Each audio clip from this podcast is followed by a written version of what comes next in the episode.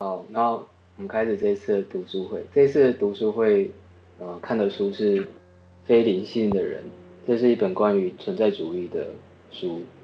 那我是这一次的主持人 Jason。那接下来我会请每一个人都出个声，让大家了解，啊、呃，介绍一下你自己这样。嗯，那从看一下哦，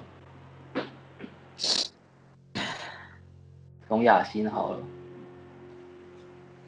Hello，大家好，我是雅欣。嗯，雅欣你好。嗯，佩奇。Hello，大家好，我是佩奇。呃，威佑。大家好，我是威佑。Upo。Hello，我是 Upo。Leona。Hello。嘿、hey，Kevin，我你就不要 cue 我了，我也不会讲话了。哦，Debbie，哦，嗯，Debbie，你有出声吗？Debbie 那边声音好像怪怪的，听得到吗？哦，有了，有我。呃，嘉言，这是加盐吗？那是嘉珍，姓严。抱歉，我是嘉珍。嗨，我的名字好像怪怪的。好，那今天进行的方式，我可能会先大致说一下这一章在讲什么，然后再讨论这一章大家提出的问题。嗯，那这次总共有六章，然后从第一章开始。第一章，呃，这本书的第一章大致在描绘存在主义大约的轮廓。呃，当时的哲学家就是十九、十二十世纪初的哲学家，追求以科学的方式产生知识，并为了扮演在社会上的角色，格外注重于那些技巧、呃，逻辑以及以及语言分析。但是这些学问日渐与生活脱节。然后存在主义则是探讨一些嗯焦虑啊、死亡、真我假我之间的冲突，这些呢都不是属于分析哲学的问题，然而他们是生命的论题。然后作者认为存在主义呢是一种跨越学门、学院门墙而深入一般世人的哲学，它的出现是人类思想的一项重大运动。那这一这在这一章提出问题的有应该只有 Upo 而已。Upo 要不要讲讲看你的问题？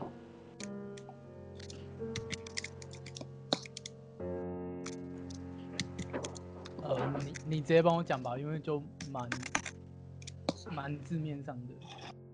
你就讲嘛。哦，这边只是一个简单的定义问题而已，就是想要大家稍微理清看看经验主义跟实用主义的学说的比较。你有查资料吗？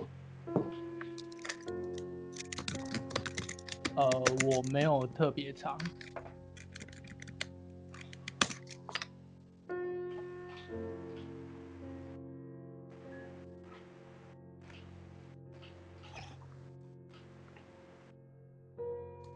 因为因为这这一章里面最主要讲的应该就是这两者的差别，然后还有他们跟存在主义之间的。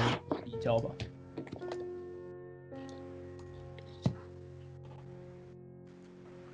嗯，有人要提出什么看法吗？可以举手。下面 Skype 那边有个举手的功。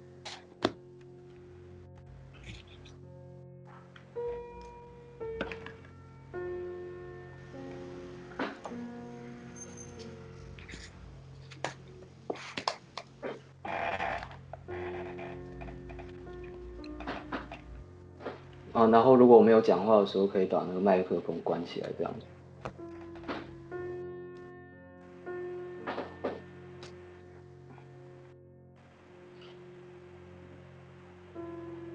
看到那个 Jacky 有进来了，哎，Jacky，你可以跟大家打声招呼吗？喂，嗨嗨嗨，听得到吗？哎，可以可以。OK，好，那我先把麦关掉。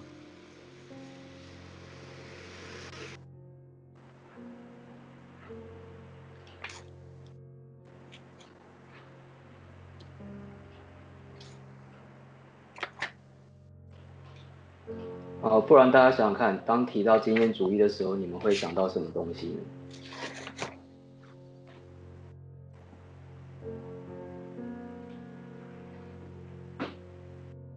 实践是检验真理的唯一标准。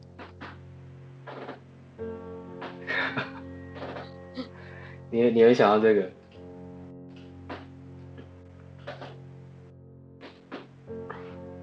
唯有，你可以回答吗？因为你是从事科学科学研究的。呃，我我其实不太确定这两者之间，因为其实他们有点重叠。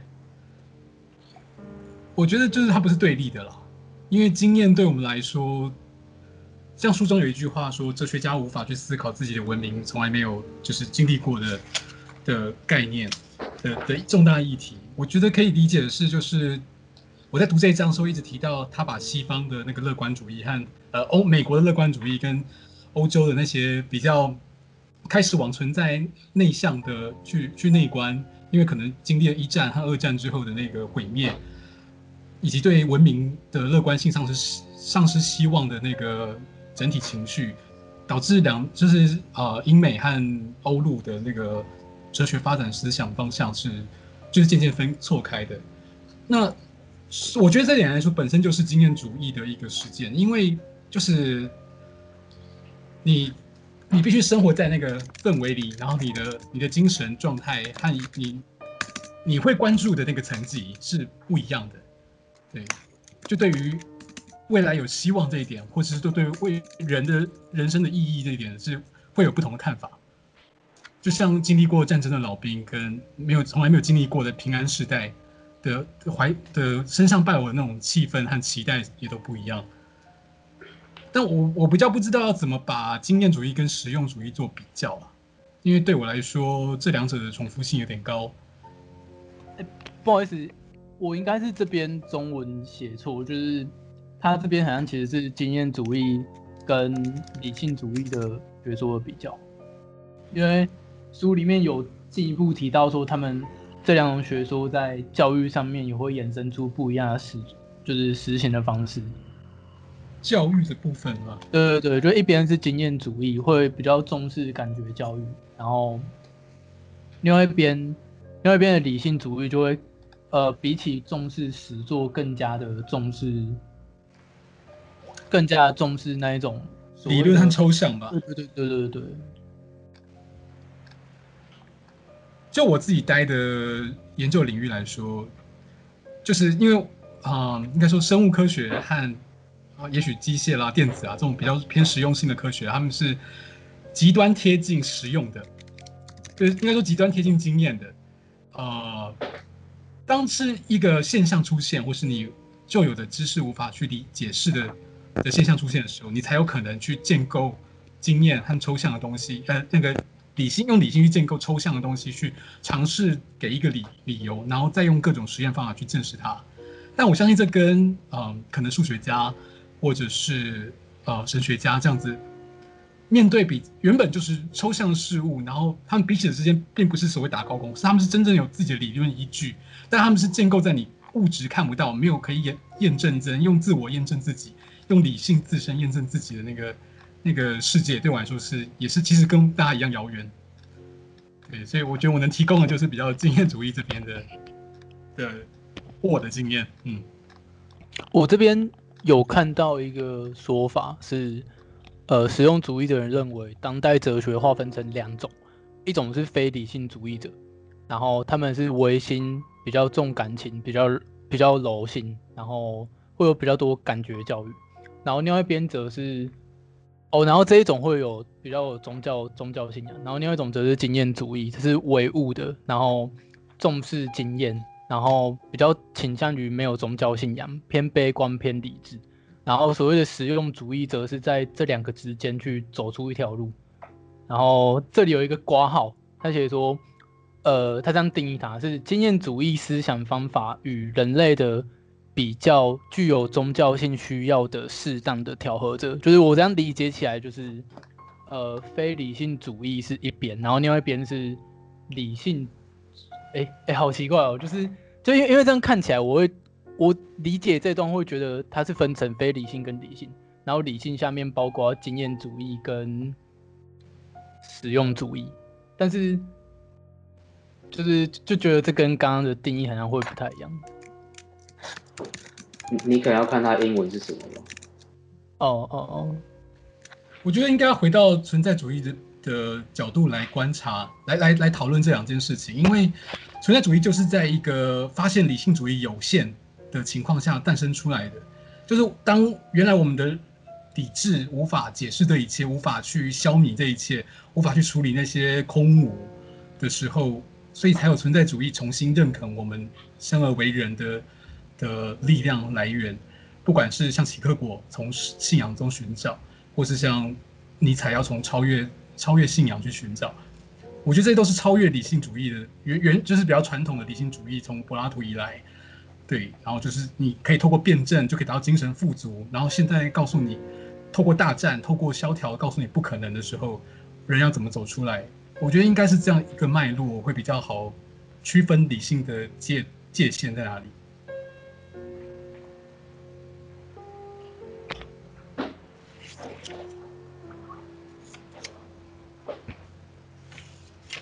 嗯，谢谢微佑。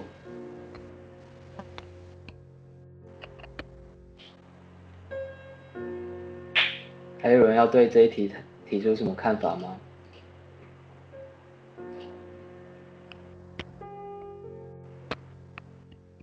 哎，我在想会不会是因为，呃，就是实用主义不太把理性主义当做一个。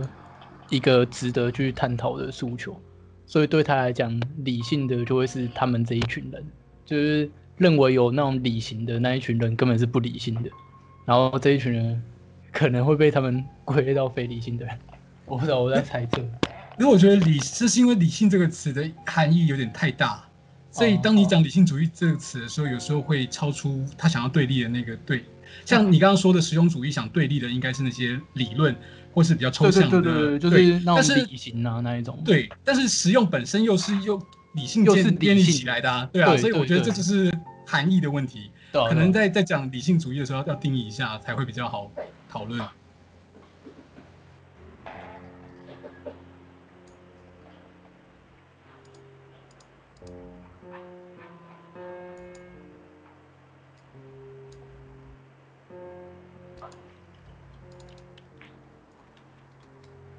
除了经验之外，还有一个词叫超验，就是超出经验之外的东西。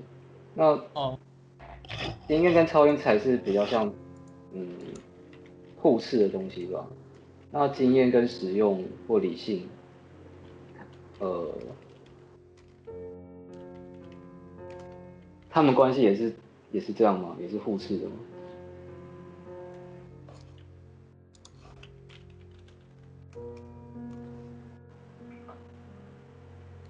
哦，你是说，如果单纯从切入的视角，从经验这个切入的视角，经验对立的应该是超验吗？感觉比较是吗？嗯，你就是这个对立是什么？就超出经验之外的啊，你没办法用感觉那些东西感受到的东西啊。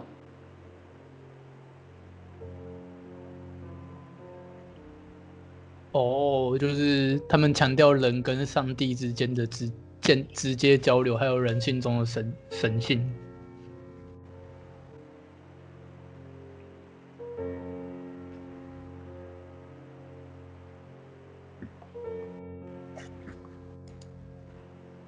我来抛砖看看好不好？好，想听你的玉。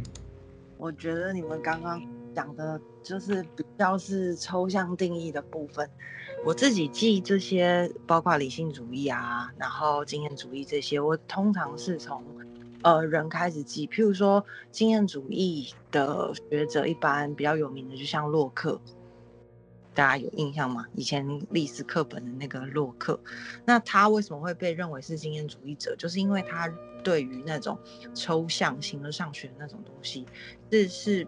觉得就是讲这些做什么？就是其实我比较偏这一块，就是会觉得说太抽象。我们可不可以回到就是比较可以看得到摸不到的？所以我会，我对于经验主义的定义，我会记一句话，就是呃，认为我们必须要从感知去入手，去把我们可把握的事物这种去去去做理解。也就是比较偏本质论这种，我我我去理解说这个东西的存在可能是有哪些面向，就是透过我非常直观的我的感官去理解它。那理性主义，我觉得最呃对我来讲最好记的就是像呃苏格拉底、柏拉图，尤其像柏拉图，柏拉图就是非常非常的标准，因为他提出譬如说美，他会去讨论美是什么，然后有很多包括那个时代就会有很多这样一种。协调，他认为，呃，有有的学者就认为说，只要达到协调就是美。可是柏拉图就认一直认为不是，美应该是一个什么东西加下去，它就变成很美的那个东西。所以他想要从找到一个客观，就是像他认为有一个叫做想象界的东西存在，这些东西就是你都。是用逻辑去推断出来的东西，而不是说他真的摸到一个东西，说那个叫美，或者是摸呃看到感官上觉得美，他就接受了这就叫美，而是他认为说就是有一个抽象的东西，我加上去了以后，这些东西都变美了。所以我的理解是从这边，好，看可不可以，也有别人有不同的想法，换了。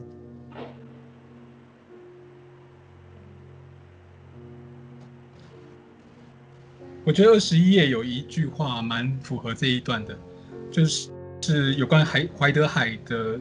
他虽然是一个柏拉图主义者，但他还是主张要把心智的气球拉回实际经验。所以就是那个刚刚 Leona 说的，要跟世界的连接，而不是一直在那个理性世界中遨游，却忘了真实世界的物质的堆积和感官的刺激。这些可能就是有些就是像啊、这样的人会认为这才是实在的。是有意义的。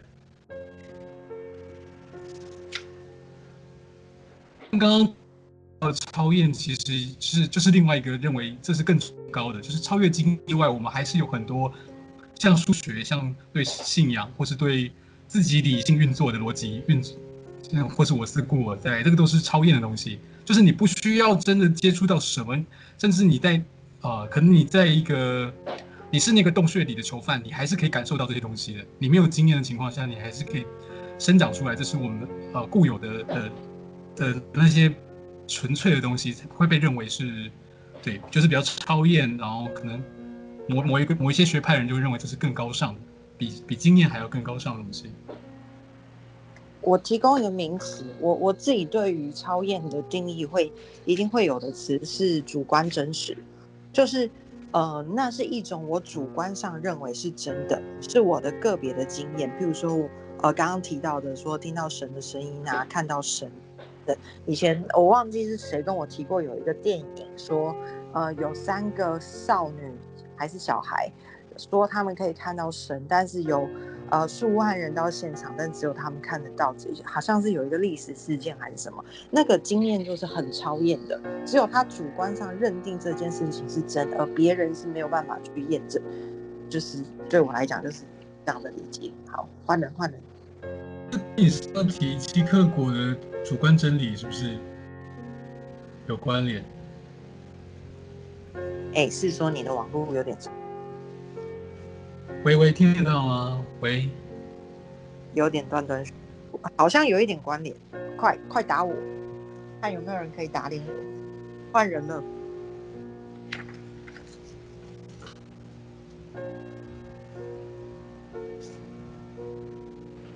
可是看到跟听到不就是一种经验吗？为什么还要被分类到超验？我有一个问题，超验是只有就是在跟宗教有关联吗？还是有宗教以外的例子？数学一般来说也认为是超验的，因为数学运作的原理不需要建立在呃我们实际接触到一个苹果、两个苹果才会理解，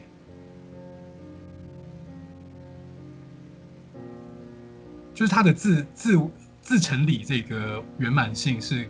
可以在所有人的心智中找到的。那这样就是那种纯科学，是不是在在测不准之前的那些比较传古典的纯科学，是不是其实都比较算理性主义下面的产物？因为他们不太会讲求经验上的，就是观测者的的影响，然后是到了比较近代才会有那方面的探讨。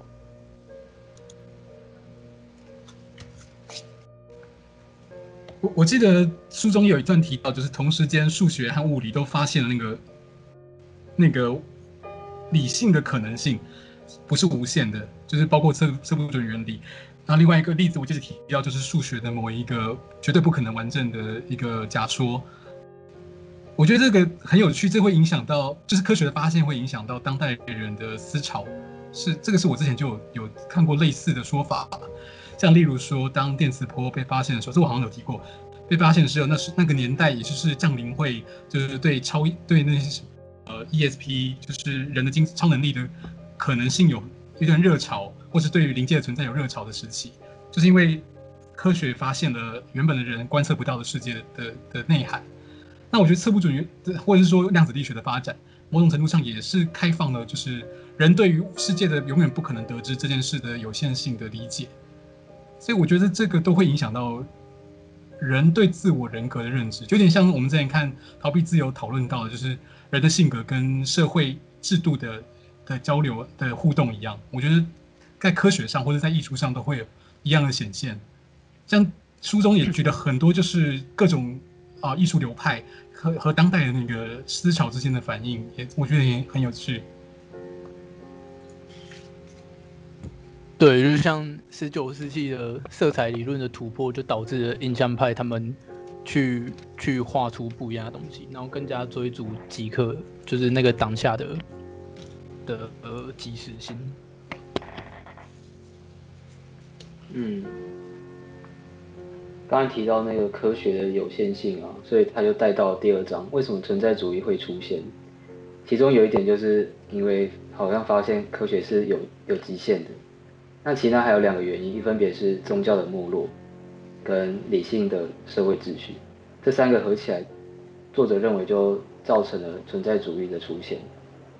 嗯，在这一章，应该是 Jacky，Jacky 就提到了一个很有趣的问题，呃，因为科学的有限性会不会造成就是宗教的复苏，形成一个循环这样子？就好像人会在理性跟信仰之间做摆荡，发现。科学好像靠不太住了，就会反而偏向宗教那边去。这边这个封闭的循环的封闭是什么意思啊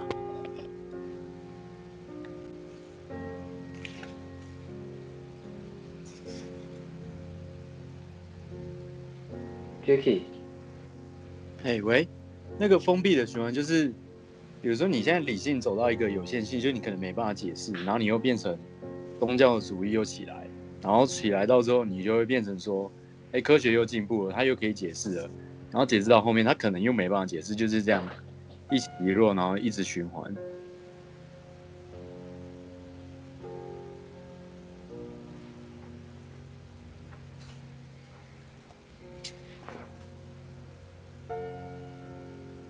有口这样回答到你的问题吗？有有有。只是我我在想，就是就是会有啊，会有不封闭的循环吗？就是因为像是呃，就怎么讲，就是像像是如果我讲错，可以可以纠正我。就是我的认知里面，艺术史一直都是自然主义跟唯美主义，它各个时代有各种不一样的称呼，但是主要都是这两个追求。这两个光谱上的象限在互相竞争，然后，但是，但是到了后来，就是它的发展也变得蛮不一样的。就是你很难说，就是之后的，比如说野兽派，你硬要跟他说他是偏自然那边，还是唯美，还是还是还是唯美那边，就是这这很难讲。因为 就是尽管一直都是这两个之间的竞争，但是一些观念上的突破会让这一个循环，它还是有这个循环在，但它但是它好像不是封闭的。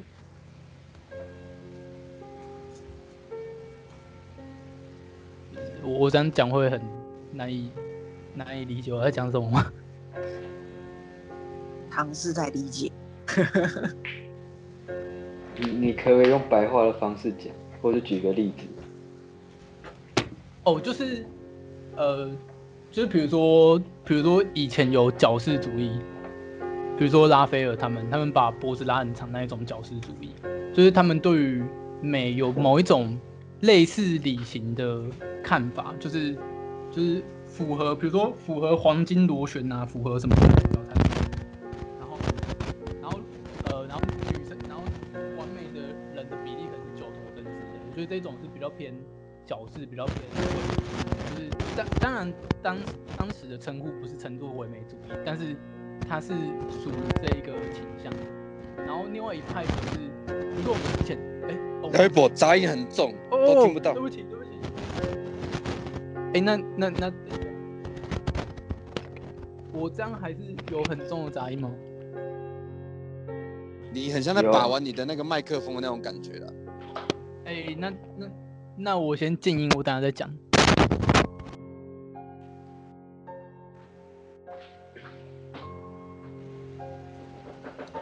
我觉得会不会落入循环是，呃，主要是因为人对于掌握世界有追求，所以才会想用科学或用宗教去解释它掌握解释世界，去掌握它周遭知就是知觉的一切。我觉得要跳出这个循环，可能只有像走黑就是黑格尔讲的正反合，就是当这两两个概念是对立的时候，你可以从这之间的辩证对话找到更高一层次的一个。现象，例如说，你在我们如果人可以不用停留在说一定要科学的、经验的、有实证的，或是必须宗教的、主观的信，就是信仰的那个，像齐克果说的理性的信仰的药一样，就是一定要用这两个方式才可以去找到对世界的解释，你才能活得自在的话，也许，也许有某一个更高层次的的自处方式，就可以不需要啊、呃、依赖于这这两者的给给你的力量去去对世界做出解释。喂喂嘿嘿，这样会有杂音吗？现在没有。哦，好诶。嗯，你可以继续说。哎，我想一下哦。哦，就是像我们之前看罗马的时候，一般对罗马时期的艺术的理解是它比较偏偏写实。虽然说作者打脸说它其实是一种是一种呃是一种矫饰主义，就是。就是那个时候的人们希望自己都很有男子气概，所以会有留胡子。但是我们现我们之前的看法是，就是他们留胡子那些是因为他们他们把它刻画很像很沧桑，是因为他们要还原写实。但 anyway，就是这一派比较，如果以前的看法是正确的话的这一种比较贴近于写实、比较贴近于自然的这一种。这一种画法则是比较偏向于经验，也就是你从写生确实会直接记录下来的东西。然后就是就我我会理解说，这可以对应到刚刚说的经验主义跟理性主义，就是理性主义是比较偏矫饰、偏唯美的，然后经验主义则是比较偏自然、偏偏写实的主义。然后，但是我觉得在就是在这方面的进展上面，他们两个经其实他们一直都是一个就是互相的循环。那但是到了后后来，就是比较现代近现代，或者是或者是呃，就是十九二十世纪的之后，就是这一个循环，它某种程度像是被打破了，所以就有某一种称呼称作什么艺术仪式这样。然后，然后我刚刚在想说，就是科学跟宗教，就是其实不是不是有一种对于神的看法是。叫叫什么自然神吗？就是就是好像沙斯宾诺莎还是谁？不是觉得说，我我忘记是谁是斯宾诺莎吗？就是觉得说有一个神，然后但是这个上帝呢，他并不是并不是耶和华，他并不是那一个四字真言，是四字真言啊，他并不是四字真言的那个神，而是某一个自然法则，这个法则就叫神。但是你要说这个到底是科学还是宗教呢？嗯，就是把科学当做神来来信仰，对啊，那是某种科学神。那那比如说这种像科像神一样的科学神，它算是科学与宗教之间的一个封闭的循环吗？还是它其实已经跳出这个循环，玩出什么新花样的？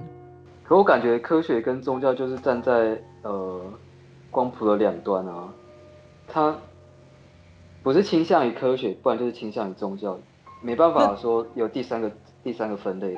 可是可可是那像是斯宾诺莎，如果我没有记错，确实是斯宾诺莎的话，斯宾诺诺莎那个自然神，它属于科学还是属于宗教？我觉得这都是啊。嘿，我有请说。喂，听得到吗？喂喂喂，刚刚整个大断掉。哦，真的吗？好。哦，我其实觉得 Upo 讲的自然神论蛮接近刚刚想到那个，就是正反合的那个层次。因为我觉得一方面是看待于你怎么定义信仰。完全没有声音。呃，不是，我刚好像是 Kevin 帮我按静音，我我不知道是怎么回事。哎，郑凯文，废物哦。哎，请说，请说。哎，喂喂，嘿，不是啊，关我屁事啊，我都没有动哎。哎，对啊，按，你怎么会知道是郑凯文按的？因为刚左下角跳出来。哈哈哈，我不知道。好，没没没。好，Anyway。好，这个哪有办法帮别人进？可以哎、欸，可以啊。我刚就是看到。哦，哎，Kevin，你现在讲话。我讲话看看。你你你在讲啊？你在讲啊？对，我刚刚是看到这个。你你可能不小心按到了。我有你，请继续啊。哦，就是嗯，我觉得自自然神论一方面可以说是。正反合的超脱，但一方面也可以，我觉得是一种妥协。就是当你无法确知的时候，呃，比方说，我觉得科学家们，你要说科学家没有信仰嘛，好像也也不是那么那么肯定。呃，有些有些可能理论科学家或是物理科学家，他们是比较唯物论者，就是他们相信他们的，呃，他们所见的世界是就是所观即所见，就是比较比较透彻，比较比较接近经验主义。对，但不像，但我觉得生物学家很有趣的一点就是，生物学家或是心理学家，啊、呃，某程度来说可能都是一定的不可知论者，或者是自然神论者，就是因为可能我们在这在在这个经验的结果，不管是达尔文演化论的终点，我们看到这些神妙的东西，这些极端复杂的机构。我我不我我一样不接受神创论，就是我不相信有一个白胡老爷爷坐在天空中，然后就就只手设计了这一切。对我我也不会这么的，但是我也我好像也无法完全的否决说哦，中就是超越自然的更高的存在是存在的可能，呃，有可能存在这件事情。所以我觉得我觉得我还可以算是一个可以以科学家的角度来讲这件事的人，所以我觉得蛮有趣的。就是自然神论对我来说是一个妥协。就是我可以用我经验的一切去尽量解释事物，但遇到无法解释的事物，我可以把它留在于就是不可解的的不可知的那一部分。对，因为算是一个比较弹性，也可能被会被为呃会被唯物主义者觉得是懦夫的的那种角色这样。我发现刚讲的那个自然神，它有一个称呼叫泛神论，然后然后它的英文是是。Pantheism，我觉得就是那个啊，我们现在在讲 New Age 的那个世界观。哦哦哦，对，就是他就是把所有已知的科学的架构全部都包含在神意之中，所以。就永远都能到哪里都逃不掉，是是神的一部分。那那个神的意志可能又没有你想象的那么是人的意志哦。我是要你经历苦难，所以得到修炼干嘛的？这这样子这么有目的性的意志，他的神可能是更高层次，是超越人跟意志可以去理解的，所以是有一点不可知论的那个概念在。所以我觉得他就是一个很好的避风港。那那这个自然神，如果他他他有可能就是。像《钢炼》里面的那个品种小人，就是会不会就有点，有点像是某种自然神？我其实有点忘了瓶中小人了，你要你要你要带一下吗？有点忘了。呃、就是就就是应该说那一扇真理之门，就是那一个统握一切。你说的应该是真理之后那个透明的那个、啊？对对对对，应应该是真理、哦啊啊啊、真理之门的那一对，不是品种小人，嗯、是品种小人想要打倒那一个。就是那一个神，他是就是就是某种自然神呢、啊，就是我觉得自然神会更、就是、会更没有人类形体和以人类意志说话和对谈的那种概念。哦，就是有、哦、嗯，对对，所以他那个比较像是换一个换一个包装的，换一换一个皮的一神论。对，我觉得是。哦、然后我们进入到第二题哦，这个是 Baby 的问题。哦、Baby，你要不要说说看你的问题是什么？诶，第二十五页听得到吗？可以。第二十五页有，可是刚刚那个我有已经。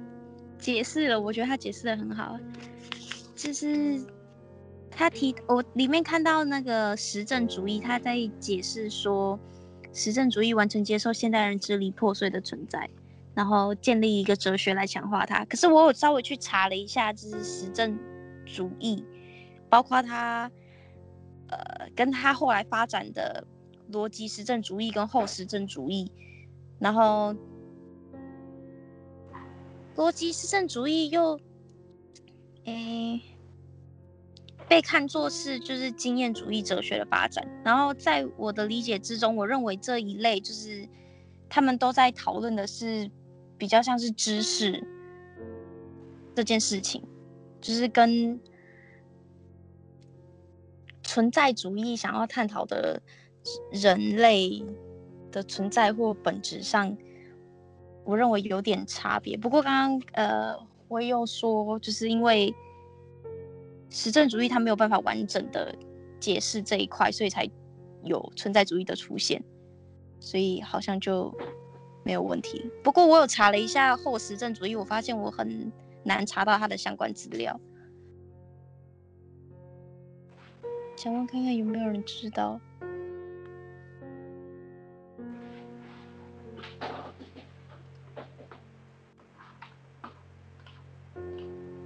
对这个词不太熟悉。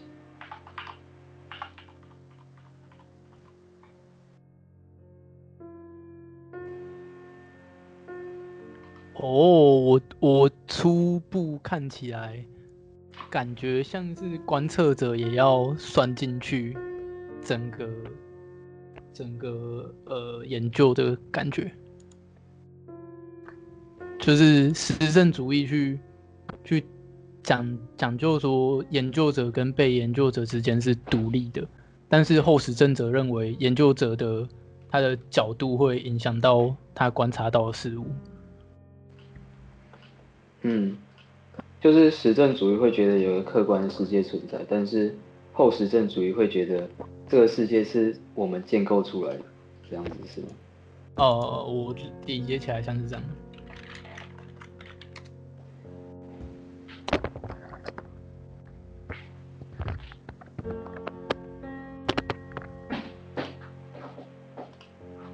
哦，我我看维基他讲说，因为因为什么后叉叉主义通常都是对叉叉主义的修正嘛，然后他这里写说，就是可能实证主义他比较比较在意的是，就是你经验过很多什么东西，你就可以把它统合成统合成某一种经验所所归纳出的真理的某种概念上的真理，但是后实证主义他比较主张的是否证论，就是。它不是哪些东西，它就会是那些不是东西的反集合这样的。然后，而且这一个结论也只会是暂时的，必须要不停的去不停的去呃 recite 别人，然后不停的思考这样。哦。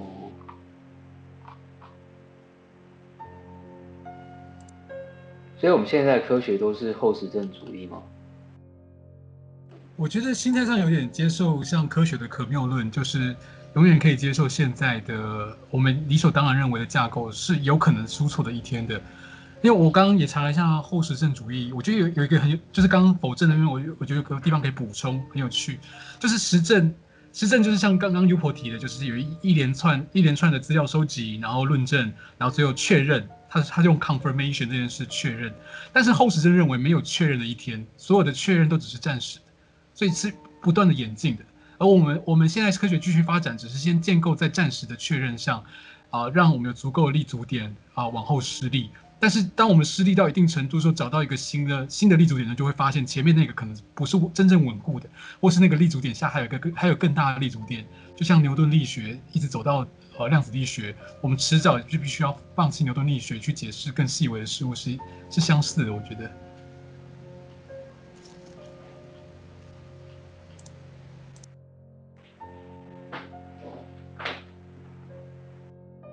嗯，那这样，Baby，你有比较了解什么是后实证主义了吗？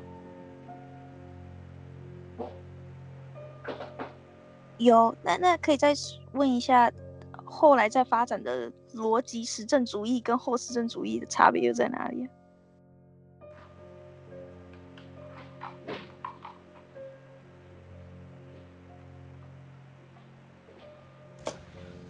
所以这是一个快速查维基大赛的概念，真 的真的。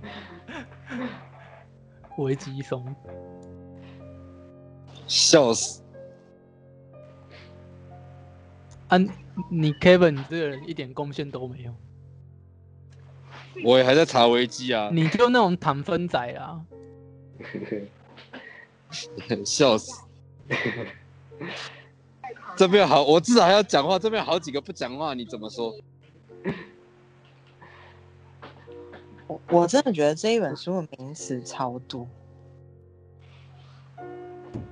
对了，就是粗略看过去，很像以为知道他大概讲什么，可是一堆名词都不知道在讲什么。咬文嚼字。我随便举一个，像我觉得三十六页有一个词是外化。我自己的理解是想说，会不会是指像荣格的外倾内倾的那个外倾？但是，嗯，我我自己不能确定。你要不要讲一下什么是外倾？就是，好，我讲我的理解，就是荣格有一段比较有名的话，他说：“呃，往外看的人做着梦，往内看的人醒着。”就是类似这样的概念，就是外倾型的人，就是就像我们现在这种社会一样，就是会找很多很多各种不同的兴趣，比如说去冲浪啊，去看剧啊，去看电影啊，去唱歌啊，去打篮球等等。所以他的生活中充满了各式各样的兴趣、事件或人。那内倾的话，就比较是会去探索自己。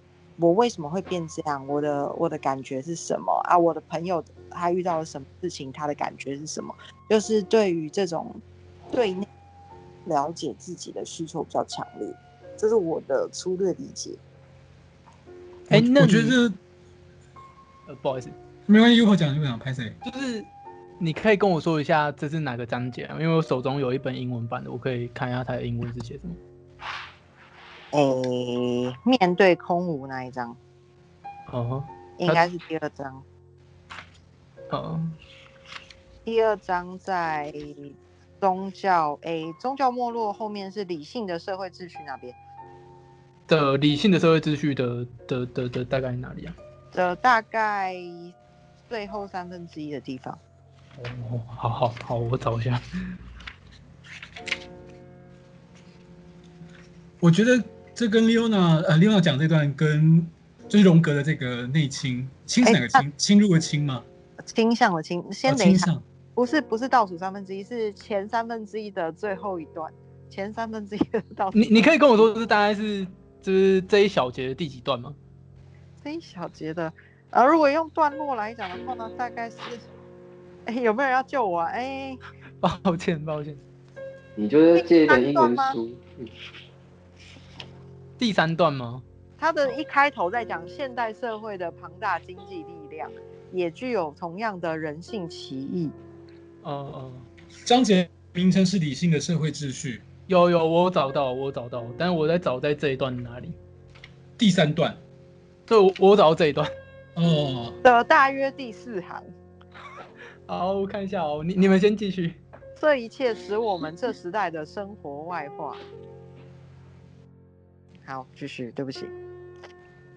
哦，我我觉得这个外化跟你讲外倾是有点相似，但不完全重叠，因为它外化更强调物质，就是因为他虽然说我们现代人的生活它都都是我们的生活内容的这个 context 都是跟物质是绑在一起的。我们需要汽车去移动到工作的地方，我们需要电视、收音机去接收资讯，我们需要手机去跟外界联系，而这些都会变成我们生活的内容。如果拆掉一部分，我们的生活就少了一个一个很重要的内容。这应该就是外化跟内化的差异，然后跟你的外心有点关联。他这里写的是 externalization，就真的是，就真的是外化，就是外化。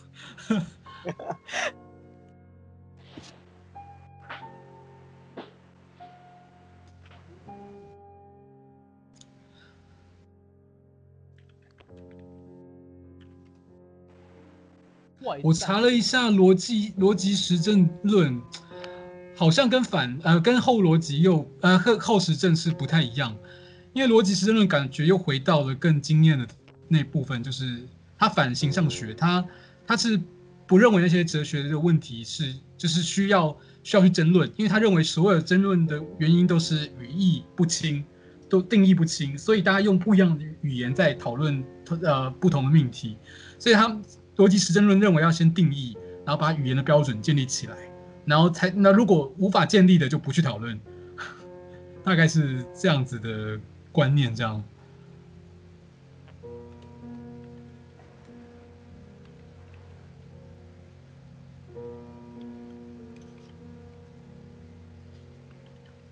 对逻辑实证论就比较讲求那个，若呃。嗯，什么 PQ 那种东西？对对对，还有他就不管那个内容的部分也是，他只要符合逻辑就算成立，可是他就不管那个内容是什么。对，他们就是想要把形上学整就是解放这样子。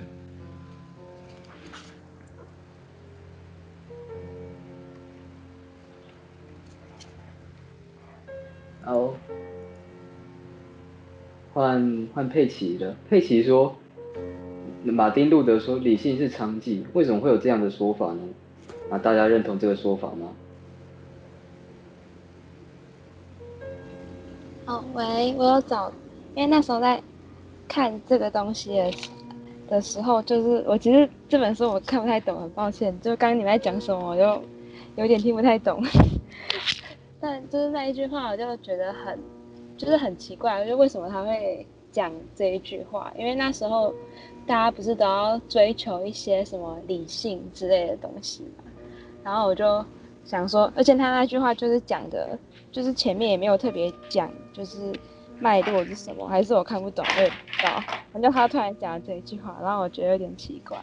那我有上网稍微找一下资料，就是我可以贴给大家看，但我不知道这是，但我不太确定这是不是这个意思。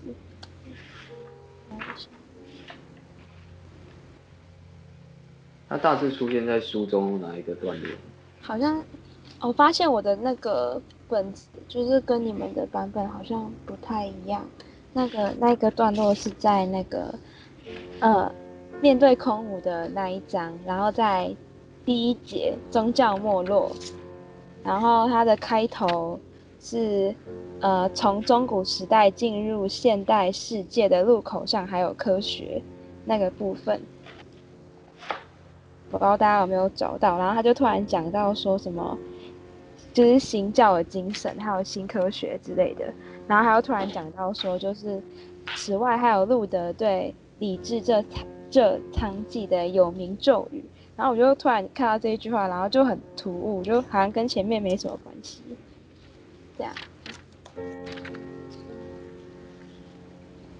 其实这一段在后面那个逃离拉普他岛。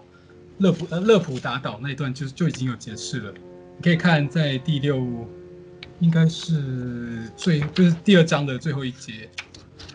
哦，对对对，那边好像那时候我有再看到一次那一句话。对，我觉得我我看到时候很 shock，是因为原来天空之城的词来自这里，原来天空之城竟然是娼妓之城啊，就是有点坏毁童年。呃，我我手上的版本是一百四十二页。就是《格列佛游记》的作者写到天空之城的时候，原来是用拉普塔去写。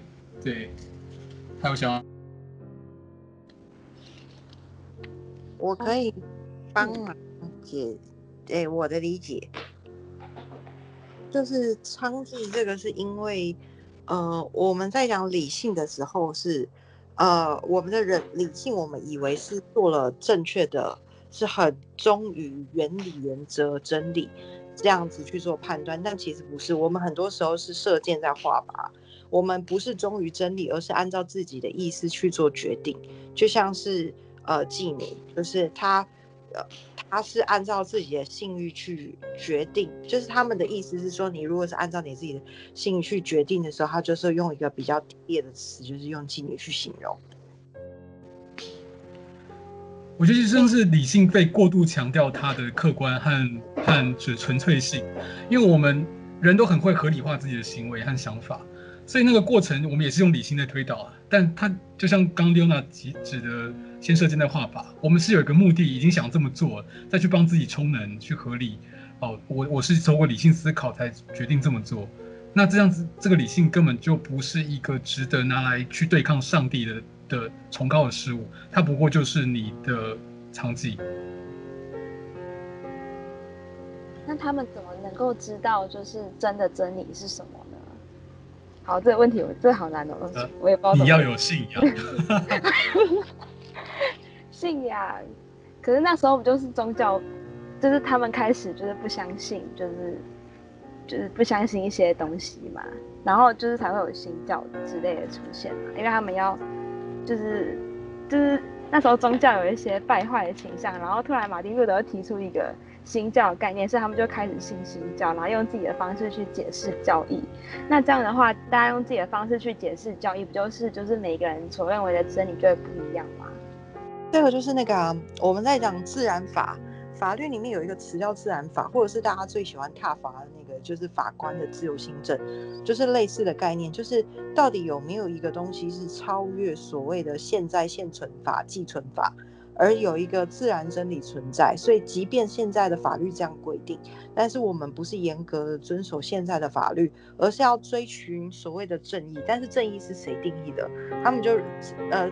追求自然法的人就会认为说，那个是每个人心生向往跟本来本呃法感上面，你就会知道什么是对的，然后你就会射箭在画靶的去创造一个理论来符合那个正义。哦，一直在讲一样的事情，对我来讲，嗯，所以他们就是用同样的概念，然后再讲这件事情，这样。我觉得有点康德，有点柏拉图。我觉得英美法就是非常，就是那种海洋法系，就是非常的这种状况。像德国德国的这种大陆法系，他们就会觉得说，你一定要有一个逻辑，这个逻辑是共通的，所以你不能够说为了一件个别事实，然后创造出一个理论。可是像英美法就是所谓 case law 嘛，就是经验法，所以他们会为了个别的案件，然后去创造一套理论，是很自然的事情。所以我觉得就是完全就是你到底要相信哪一个，就是恶法、义法，还是说恶法就不是法了？我们有一个绝对真实客观的真理跟正义存在，就是很形而上学的那个想法。哇！哎、欸，刘娜，我好奇你刚刚讲那个所谓法感是指什么？法感真的是很抽象。我你知道，呃，我们从业人员，我们 always 就会讨论说，哎、，A 案件我的看法是什么？呃，我的法感告诉我，我们有时候还没查实，我们就说我的法感告诉我说应该是怎样啦。那你还是要再去查一查。就是我们我们自己的就是。想法就是一个，因为我们念了那么久的法，然后看了那么多的案件，所以会有一个倾向，觉得这一件应该要怎么判。但是我还没有一个确切的理论可以告诉我，所以我我的法感是这样，我们会这样用，对。但是你要真的讲它有一个定义吗？好像没有，就是一个很抽象的感觉。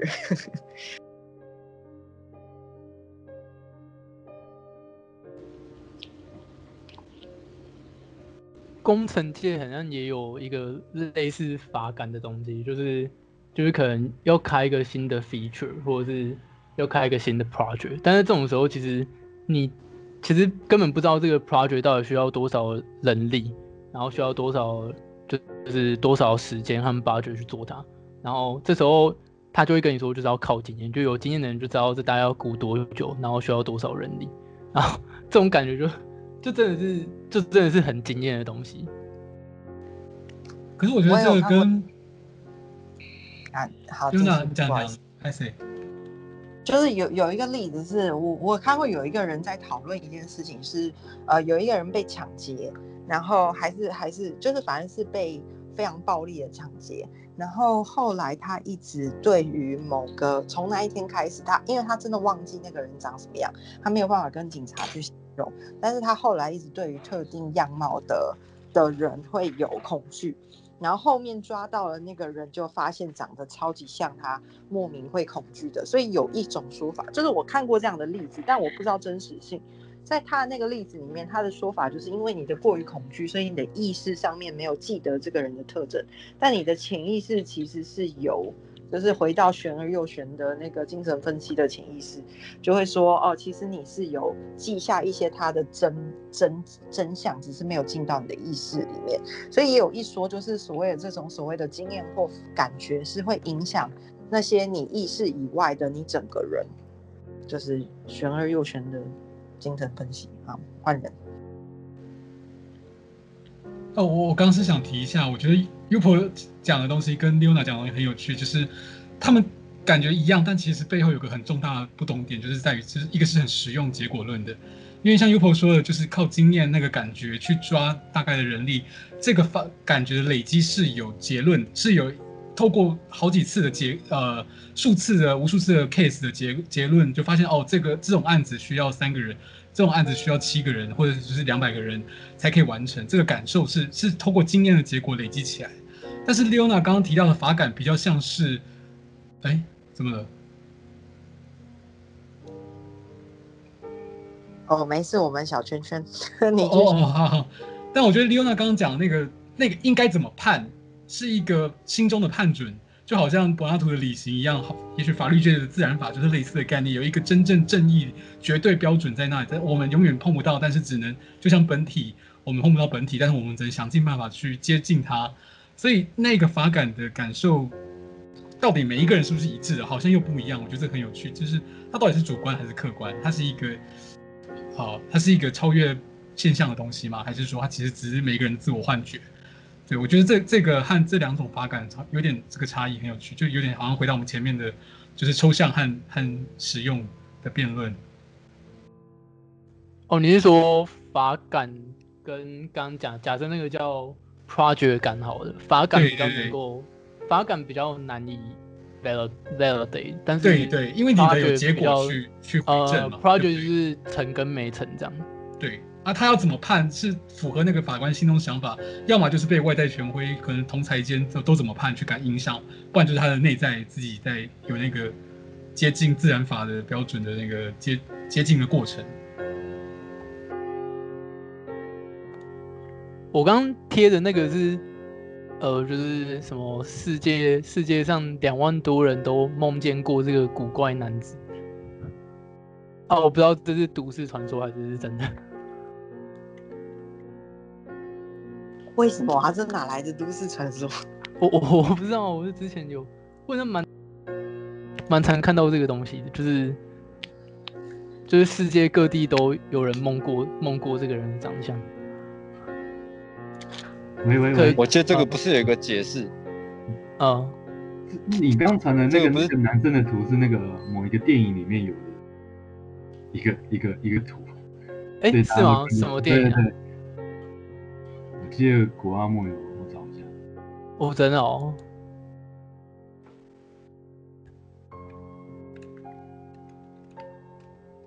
哎，Kevin，你要再说？我其实有看过一个解释，是说，就是因为你其实实际上根本就不记得，就是你到底梦过什么样的人，所以当研究人在在说，哎，你有没有梦过这个人的时候。大家看到这个图是最倾向于说，哎、欸，有，好像有，这样最有印象。真的吗？那这个解释就是因为这个人长得太没有特色了。就是如果是那种长得，比如说两两个角的人，大家都觉得说，啊，没有啊，我哪有？这个人哪里长得没有特色了？我觉得蛮没有特色，这就是一个他眉毛是连着的，哎，对，这这就是随处都可见那种什么阿拉伯的那种偷渡，哦、偷的欧洲在台湾会看到一样。那台湾最好有人弄过这种东西啊，这种肯定就是西方做研究吧？哦。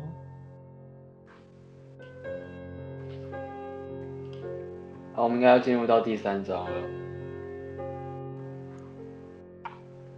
第三章说的是那个作者认为现代艺术可以反映当时候人们的心灵状态跟时代特征。嗯，然后雅欣在第五十五页提出了一个问题，雅欣可以说说看。Hello，听得到我的声音吗？可以，可以，可以，可以。好，那我先念一下我的问题好了，就是一首。我的问题是，就是认为西方艺术家打破传统之高是一种精神上帝国主义式的贪得行为，这种想法从何而来？然后，所谓贪得是指纯文化采集的行为本身吗？影像或文化经验的使用权是否只能属于某个群体？然后，我举的例子是丹娜舒茨她在惠特尼美术馆的那一件事件，还有杜兰特绞刑台事件，我等下会解释。然后。呃，我那时候会提这个问题，是因为我那时候看到这一句话，就是第五十五页，他说，如果认为西方艺术家打破昔日的传统桎梏是一种扩张，或者在精神上是一种帝国主义式的贪得行为，那就大错特错。就是这句话，我那时候看到的时候，我会想说，到底怎么会有人这么想？但就我在思考的时候，我会先想他的反正是，是不是有一些文化挪用行为其实是不妥的。就我想到的反例，其实是，就是你在不了解某些文化或者就是族群状态的时候，你就直接挪用他们的东西，就比较粗暴，就是直接拿来使用。比如说原住民或者就是某些少数民族，将异国情调，就是我西方文化将异国情调当成装饰，而不是理解背后意义。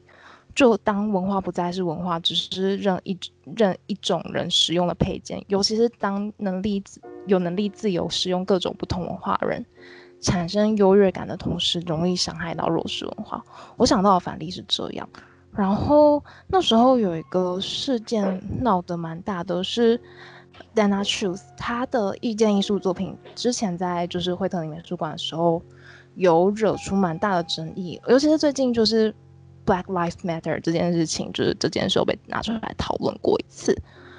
然后我简单讲一下，就是那个状况是当年，嗯，一九五五年有一有一个十四岁的小男孩叫提尔，他，嗯，他被发现沉尸在河中，然后他的尸身就是严重被破坏这样子，他母亲就坚持把棺木敞开。他会被被害是因为就是他是一个黑人男性，然后他只是跟一个女店员讲被讲嗯说话。就被诬陷成是调情，然后就被白人男性绑走，动用私刑，然后就是就是身上严重切伤，没有一片皮肤是好的。然后他的母亲就坚持把棺木打开，让所有经过的人都看到这个血淋淋的男小男孩的尸体。然后这件事情是美国民权运动象征的图像之一，就是这个照片，就是敞开的棺木这个照片。然后。呃，Dana Truth 他做了一件事情，就是他在三月惠特尼双年展开幕的时候，他把这一个呃作品拿来使用，然后是用绘画形式，就是展现这个，就是重制这一张照片。然后，可是这一个这件事情就被艺术界抗议说，他将黑人的死亡奇观化，尤其是 Dana Truth 这个人是一个白人白人女性，然后艺术家会觉得，就是民众跟。一些其他艺术家会觉得他没有立场对黑人社群讲述黑人创伤这件事情，而且就是这个主题并不属于 Schultz 这一个人，但但就是一定要你一定要是一个黑人，你才有资格去描述这一件，就是或者去阐述这一件事情嘛。就是 Dana Schultz 他的回应是，他有采访过，就是那个像黑人黑人男孩的。母亲就是他自己也是一个母亲，他觉得他对于这一件事情，他可以体验身为一个母亲失去一个孩子是什么感觉。然后他说，他希望他儿子的死不仅是就是那个黑人母亲一个人的痛苦，也是美国的痛苦这样子。这是那个艺术家对这件事情的回应。然后另外一个我刚刚提到的例子是杜兰特的绞刑台，诶，那个例子就是更血腥一点，我觉得有点像上礼拜。提到的那个景美人权园区的事件一样，它比较像是白木的进阶版。嗯，事主叫 Sam Durant，他的一件作品叫《绞刑台》，是他提到的议题是美国一八五九年有呃有使用过七座绞刑台，就是之前那一八五九年那个事件是呃美国政府在饥荒的时候没有依照约定提供食物，然后呃达科塔族就是当地的原住民就起义反抗白人，然后这件事发生以后就是处死了很多的呃原住民族群这样子，然后。Durant 这一个人就是做一件蛮白目的艺术作品，就是他把那个绞刑台变成一个类似游乐场设施嘛，然后当作为艺术作品。然后之前他在其他国家作为展览的时候都没有事，可是当他这件作品回到当地的同时，就是塔克达族就是引发了大量的抗议，是你拿我们族群的伤口来做创作。就这一件事情在开幕以前就是被被民愤怒的民众拆下来这样子。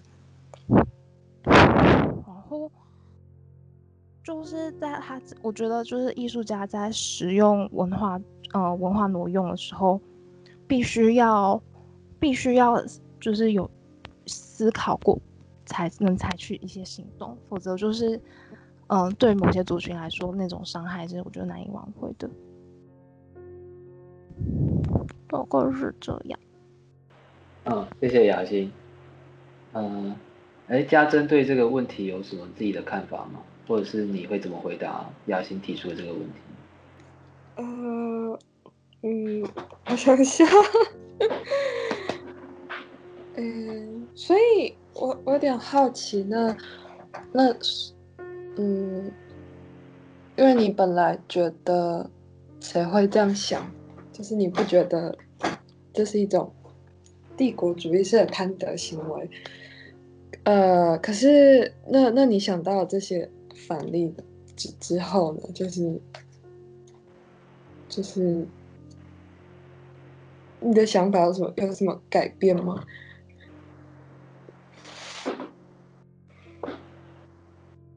雅馨有要回答吗？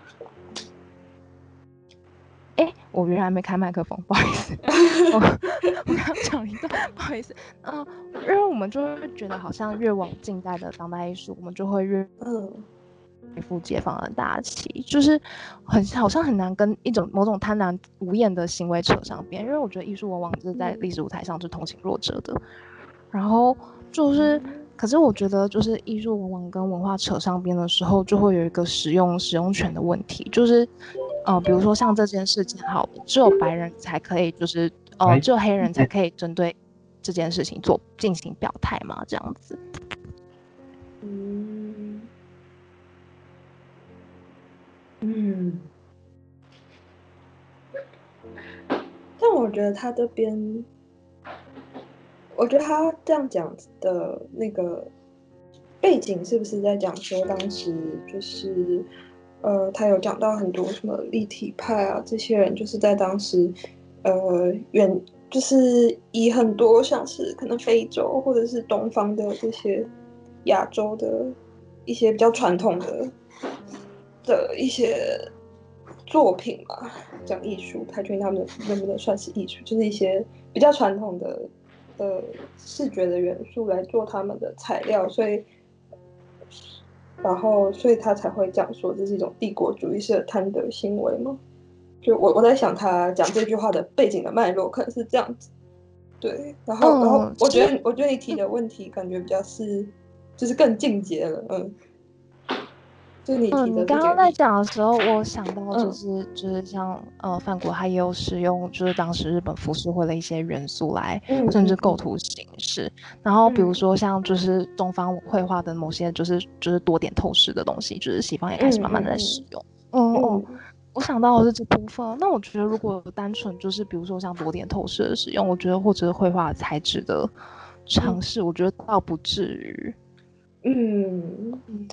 我也觉得，因为因为我呃想一下，我我觉得就就我的理解来说，大家开始就是呃就是认定艺术的那个现代性的时候，我我觉得这些就是开始这个这个世界开始变得比较呃变得比较全开始全球化嘛，就是有很多。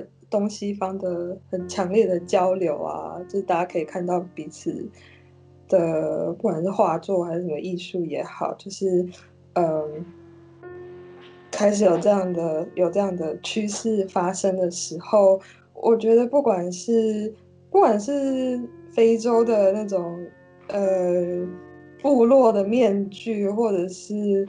或者是浮世绘，或者是西方的这种油画啊，这种传统，我我觉得对当时的当时自认为是艺术家人来说，应该都只是一种可以取用的元素吧。我觉得，然然后我然所以所以我我在想，也许他们在在使用这些，比如说梵谷在使用浮世绘这种东西的时候，应该应该就只是把它当成是一个可以应用在创作上的一种视觉的语言吗？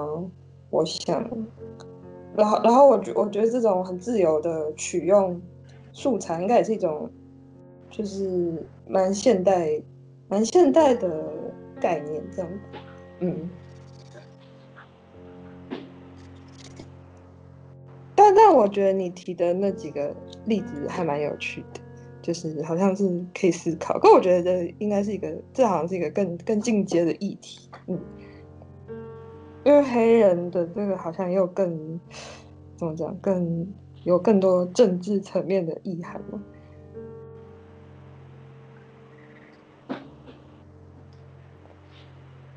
其实我觉得像 Dana Shoes 这件事情，又比又比杜兰特的更尴尬一点，因为杜兰特就是纯粹白目，但 Dana Shoes 他同时又又有母亲的身份。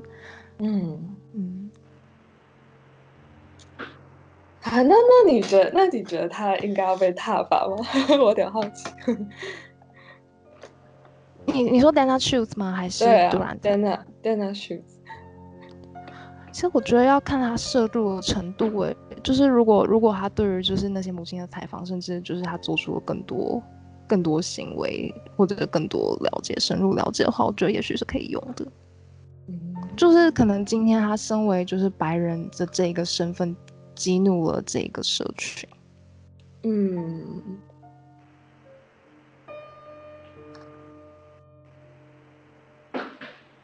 嗯，那下一题还是雅欣的问题。哦，还是当然当然，这题题我们有什么 有什么比较偏结论的东西吗？你说什么东西比较偏结论？什么？就是就是我我也一直很纳闷，就是到底什么状况下会被挞伐会被视作文化挪用踏法，然后什么什么状况之下是某种元素的呈现？我我我就一直觉得一直觉得很吊诡，我从来都没有答案。我觉得那个东西也真的很吊诡，就是像之前美国的高中女生不是都很喜欢穿着什么旗袍去参加他们的毕业晚会？然后对对对，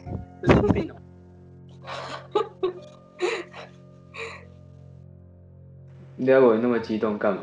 对啊，我就觉得他们，我我就真的不懂啊，他们他们到底在气气什么气？关他们屁事哦！啊啊，然后啊啊，我 cosplay 啊啊我啊，动漫不就也跟我抗议？真莫名其妙，就是，哎、好，对不起，就就我就我就觉得说，如果如果文化挪用不是在丑化某一个形象的话，到底为什么不能文化挪用？因为我觉得可能牵涉到权力不对等，所以使原本弱势的族群更愤怒这件事。那比如说，美国高中女生穿旗袍，到底会发生什么事情？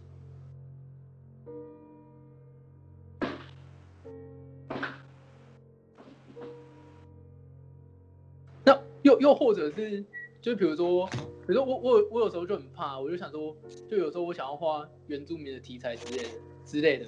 啊！但是这时候我就很怕啊！我 po 出来，我会不会就就被骂说啊？干你娘！你文化挪用啥讲啊？可是啊，当然我想一想，我又觉得没啥，因为因为我没那个名气，所以不会这样啊。可是我就想说，就是只要有点名气的人，他这样做是不是动不动就会得意啊？就这真的有一个有任何一个我们可以去衡量的标准吗？就是什么状况之下的文化挪用，大家可以接受？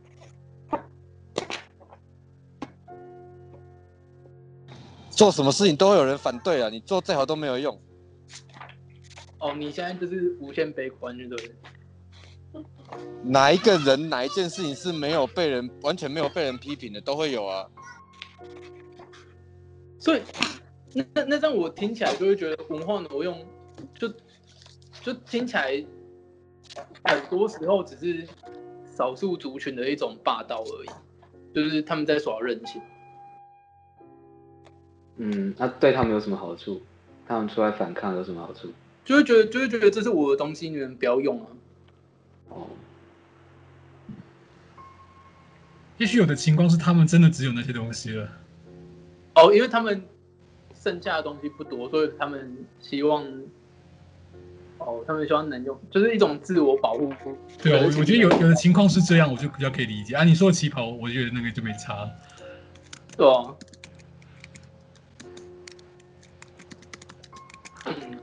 好，Anyway，其实我觉得。呃，文化挪用它有时候也有正向的例子，比如说，就原本被主流视为低级的文化转为高级的情境，也有也是有可能发生，就是这也有可能是扭转对弱势文化歧视的机会啊。哦，你说你说这些挪用其实有时候是某种反转的机会吗？哦，对。我觉得近年来皮克斯的那些影片啊、呃，就是选一个可能原啊。呃西方族裔比较不理解或者比较浪漫化的一些，或我比较不熟悉的，例如说近年来那个东南亚文化，对，呃，不是我我我不是指花木兰，我只像海洋奇缘讲那个波利尼西亚文明嘛，然后用、uh, 用拉雅在讲东南亚文明，啊、uh,，然后还有或是像是那个呃可可夜总会讲的墨西哥，啊、uh,，我觉得它这个就是一个比较正向的文化挪用的方向，但是拉雅话又遇到一个问题，就是它。虽然正面上看起来是在是在推广就是东南亚文明，但是它又有点混用东南亚文明，明明就是没有关联的缅甸、菲律宾，然后哦凑在一起之后用了一个大一统的概念，就是明明就跟各地的南岛那个南岛文明是是没有啊、没有共同的精神性，这种就我觉得就是一个呃会被抓出来检讨的文化挪用，因为他用了那个外形，却没有去强调他们真正的精神。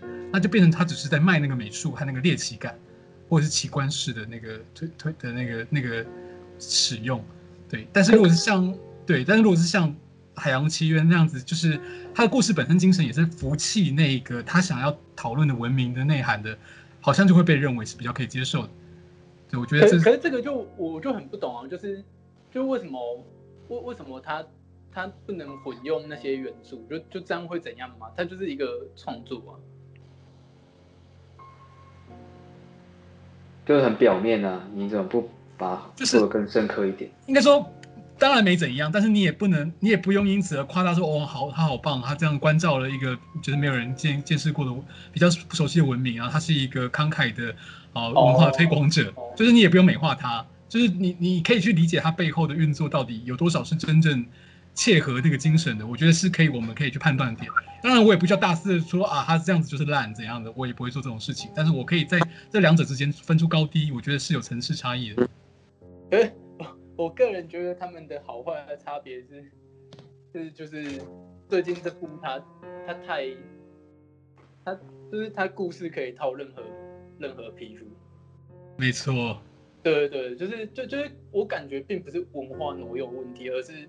他他的故事没有灵魂，就是可以换任何一个冒险故事。好，所以这是不是就是一个文化挪用？哦，我觉得蛮有趣的。对，这这这，你讲的这件事本身不就是就是一个例子吗？我就是套一个皮，他被套皮这件事情其实是很让人不舒服的。例如说，前阵子谁在台湾拍了一部片？哦，奥奥奥个奥卡菲娜。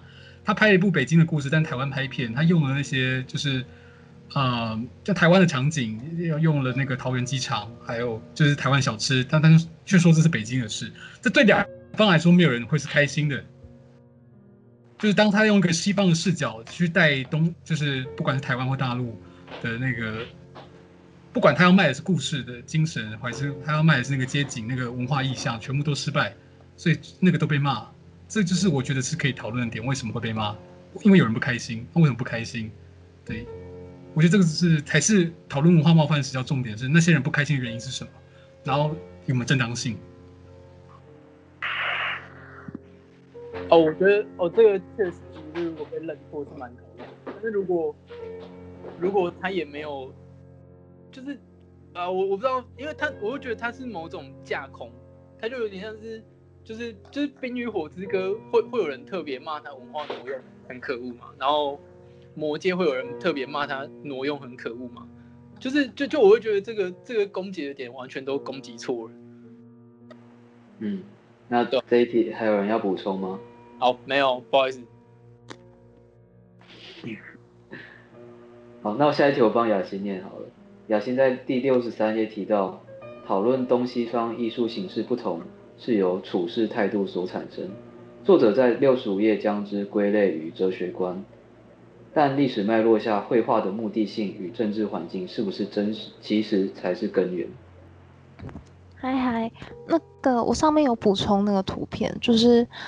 嗯，我觉得它其实跟那个科学的进程是有关系的，以及就是，嗯，中国在就是政治或者就是环境里面，他们就是春秋战国时期比较，除除了那个时期有比较分裂的，呃，就是文文学或者就是政治态度以外，就是其他大部分的时候都属于那种大一统或者就是，呃，以儒家为主的那一种哲学观，那。他们在文人画的中心思想几乎没有什么办法产生那种比较颠覆性的变革产生。那我觉得就是在呃绘画绘画系统上本身会是一个比较封闭的状态。然后如果要以这种观观点去说的话，我觉得呃可能归因不会是哲学观，而是它背后就是嗯怎么说？我觉得历史跟政治历史。一些那些条件才是原料，然后煮出来的菜肴可能就是思想，而不是因。就是呃，思想感觉是主呃主菜里面最后得出来的料理的感觉。就是我觉得它正呃历历史脉络才是才是那些条件才是所谓的原料。就是它不能直接在叙述上就直接说哦，就是他们哲学观不一样，这件事情是一个原因这样子。那。哦，我上面补充的图片是他们在呃，就是光学之类的研究，西方在光学上面的研究，他们在处理画作上面常用的构图方式，就是像那个维拉维贵子，他也很常用这种作弊的方式来画画。就是很多时候我们看西方绘画会有那种就是很严重的 PS 的感觉，就是有 P 图过啊，或者那种光晕的效果，很像。呃，很像照片处理出来的感觉，那其实也是跟科学革命有关的，就是那种非常注重光影或者或者色调的那一种状态。其实我觉得那些都是条件，就是有某些条件，你才可能就是产生出就是某一种某某一种某一种可能性嘛。因为我知道最右边那个林布，就是最右边那个林布兰特人有有用，但是就是。维拉斯开兹他是他是用了什么东西啊？维拉斯凯兹是用那个最最左边第一张图的那一种方式来用，然后他左边那是什么？哦哦哦哦哦，你有看到图片吗？那是一个镜片，是不是？对对对，它是那是他们开挂开挂的东西，就是超级开挂，因为他们做出来的效果跟单眼相机蛮像的。哦。然后他，你可以看他一六三二年有一张菲利普斯是猎杀猎杀野猪那一张，就是他风景跟人群真的超像 P 上去的，你就会看见发现他风景里面画的超级丑、超级烂的，然后就是，然后人群是人群是就是真的是非常写实。你说哪一张哪一张啊？哦，飞，走，菲。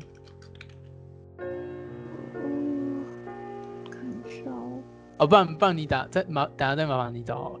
好好好，好谢谢。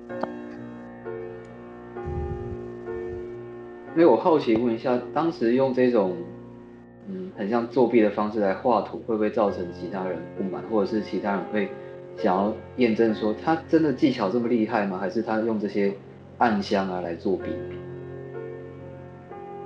但其实那时大家都作弊啊，就是也不是只有他，只有每个工作室都会有这种类似这种技巧来作弊。像像比如说像文梅尔之类的，他们的工作室基本上那些都是标配。哦，哦，对对对对，是文梅尔，林布兰应该没有用。林布兰，就文梅尔的那些，林布兰不需要。啊，林布兰真的很屌啊！林布兰超屌了好反正就是，嗯，林布兰。哎，我听到渣男，兴奋了是不是？你被激活了吗？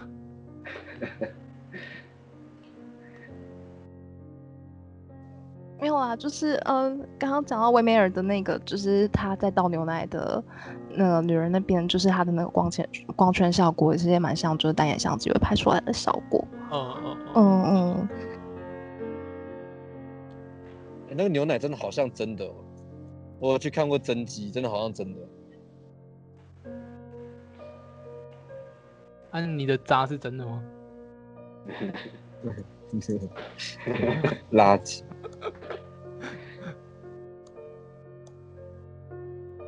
哎，那如果他们用的这些技术，因为很多人都会后世很多人应该都会比较说谁的技巧比较好，会有这种事情吗？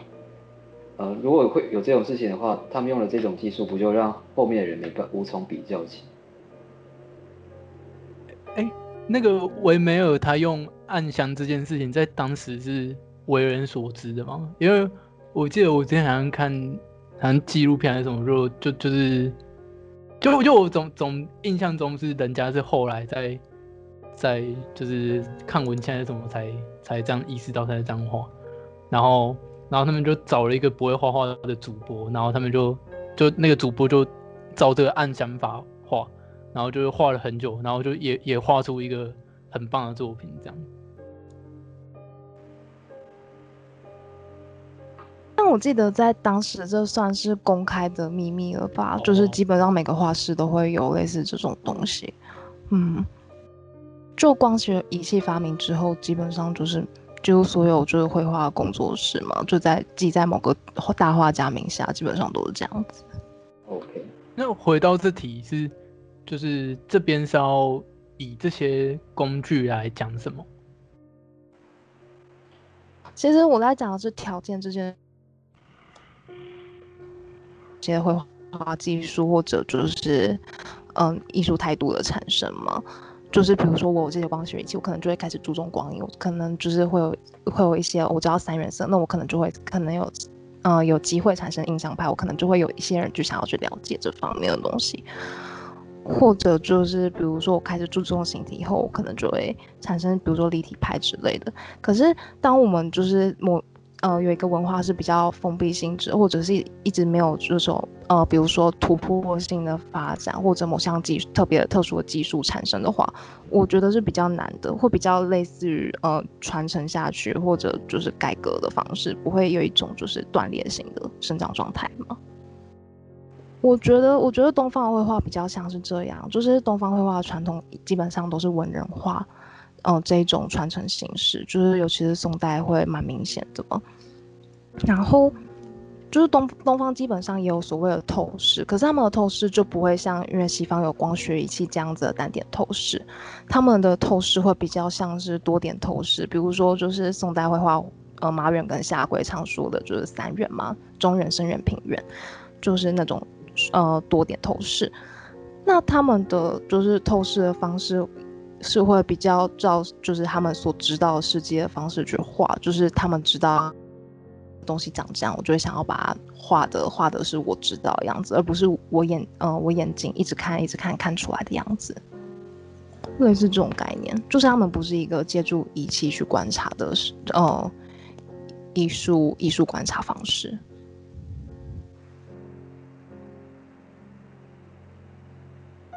哦，所以你这边就是你这边还有提到目的性，那就是就你来看的东西方的目的性的差异是在哪里才会造成这种形式上的不一样？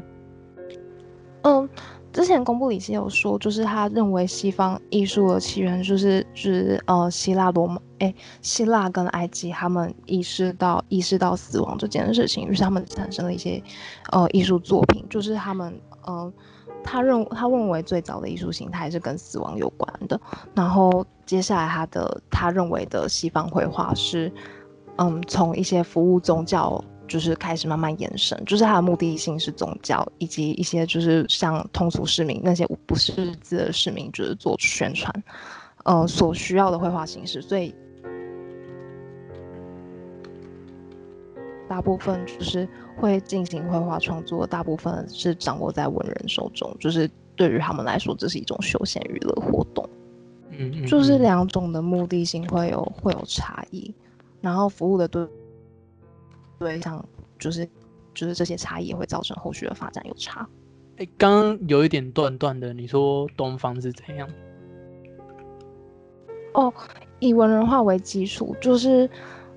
嗯嗯，从无论是宋代还是就是到后来的明清，都是以文人画为主。就是呃，宋代的马尾人、夏圭他们是宫廷的画家嘛，然后到后面呃，比如说唐伯虎或者仇英之类的，他们也都是呃，也都是文人，就是比较少比较少我一个市井小民，然后我突然会画画，比较少这样子的状态。然后以及他们的就是以及他们的绘画绘画环境背景也不是那么资本资本主义式的嘛。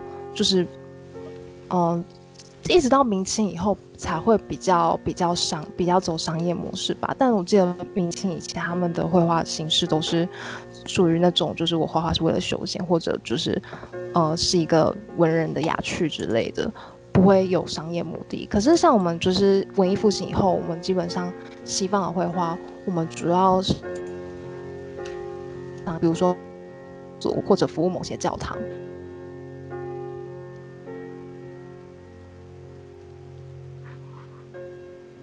哦，就是西方的这些艺术，因为它有它服务的目标，它需要让让这些观众他可以感觉到某种临在性，然后并且让他们描绘的那些宫廷的人感觉到自己的尊贵和自己就是自己的气宇非凡与写实，所以才会才会衍生出当代的这一种艺术形态。但是东方比较没有这种追求。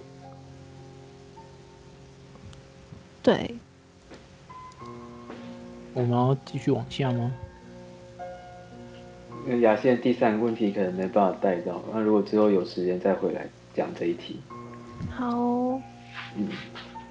第四章没有没有人提出问题，可是那我还是讲一下这一章大致在讲什么好了。呃，从第四章、第五章跟第六章开始，作者就开始讲说，呃，西方传统中的那些存在主义边缘。第四章作者区分了。希腊文明跟希伯来文明，那希伯来人呢是比较属于那种信仰的，那希腊人是比较偏向于理智的。大致上大致上四五六章都是用这两种区分来贯穿整个章节。嗯，然后到第第五章了，第五章 Debbie 在一百一十四页也提出了一个问题。嗯，Debbie 可以讲讲看你的问题吗？呃，就他其中有一段我。不是很能理解他是在说什么，是说奥古斯丁写的神学手册里面，然后他写说所有的邪恶都是一种存在的欠缺，也就是一种非存在。而既然否定的不是真的，因为肯定的是，那我们还略可欣慰。就这一段我不是很明白，他要表达的是说，所以邪恶其实并不存在吗？还还有人在吗？有有有有有，这题好。大大喂喂哎，喂喂喂，刚，喂喂喂，有有听到。哦，那我刚刚讲，哎，我刚刚没有开吗？哦，没有。哦，好，不好意思。哦，我想回应一下，就是我有去查一下，因为这一章其实要去看圣奥古斯丁他的疑神论，一般是翻成神义论。他目的是为了要去解释，就是去自圆其说，上帝的三权就是全知、全能和全善，就是因为世间明明就有这么多苦难跟罪恶，那如果他是一个全善的，他怎么可能会容许这个发生？他如果做不到，那他就不是全能，他就变自相矛盾。所以在这一章他在讲的就是他要去否认所谓的邪恶，所以邪恶只是善未至、善不够或者是不足。但我觉得这样的好像又。还是没有解释到他跟全能会冲突这一点，对，所以我自己是还蛮有兴趣想去找一下 圣奥古斯丁到底怎么自圆其说。不过我我看我查到就是他的目的是这样，就是他想要去否定有所谓邪恶，就是我们认知的邪恶其实就只是还没成为善的那个状态。啊，宗教真的是很难理解。你们有看？哎、欸，我有最近有看那个《生命中不可承受之轻》。哦，对啊，对，就是它里面不是有提到神的大便吗？神的大便，对啊，就是、哦、我还没看完，因为要我跳过来看这一本，可能还没看到它。哦，你要不要说一下？好有趣。反正它里面就是讲到，就是就是神的大便是一个不可以探讨的话题。然后，然后我上次就是就是无无无意间不小心跟一个基督教徒提到这个，然后他就他就勃然大怒，就就我感到他的不满。可是，可我觉得，但我觉得很有趣，就是。神神神与大便的联系真的很有趣，就是就是嗯呃呃，你说你说，应该是因为万物都是神的一部分吧？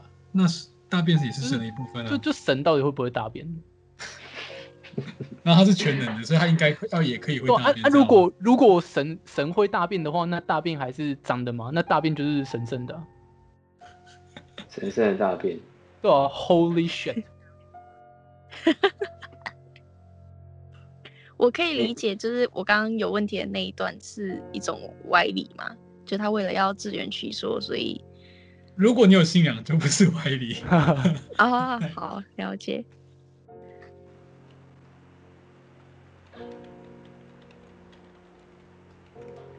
就中世纪那个时候，是不是都是呃，因为基督教呃是他们的全世界，所以。可是他们又觉得理性也很重要，所以他们会先创造出一个信仰，然后再用各种方式来证明说这个信仰是正确的。所以这时候理智也变成他们的娼妓了。哦，对啊。然后为了证明神的存在，真是费了很大的功夫。嗯嗯，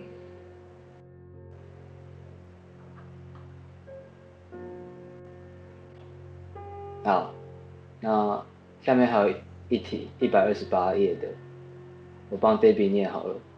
圣汤马斯说的偶然、偶有性，是因为他们未必是本质的一部分，但如何区分本质与偶有性呢？若这个个别化事物最终影响了这人的一生，那是否会成为他的本质？让这个偶有并不只是偶有，又或者善变的人类有所谓的本质吗？什么样的形容才是人类的本质呢？又该如何区分本质与偶有呢？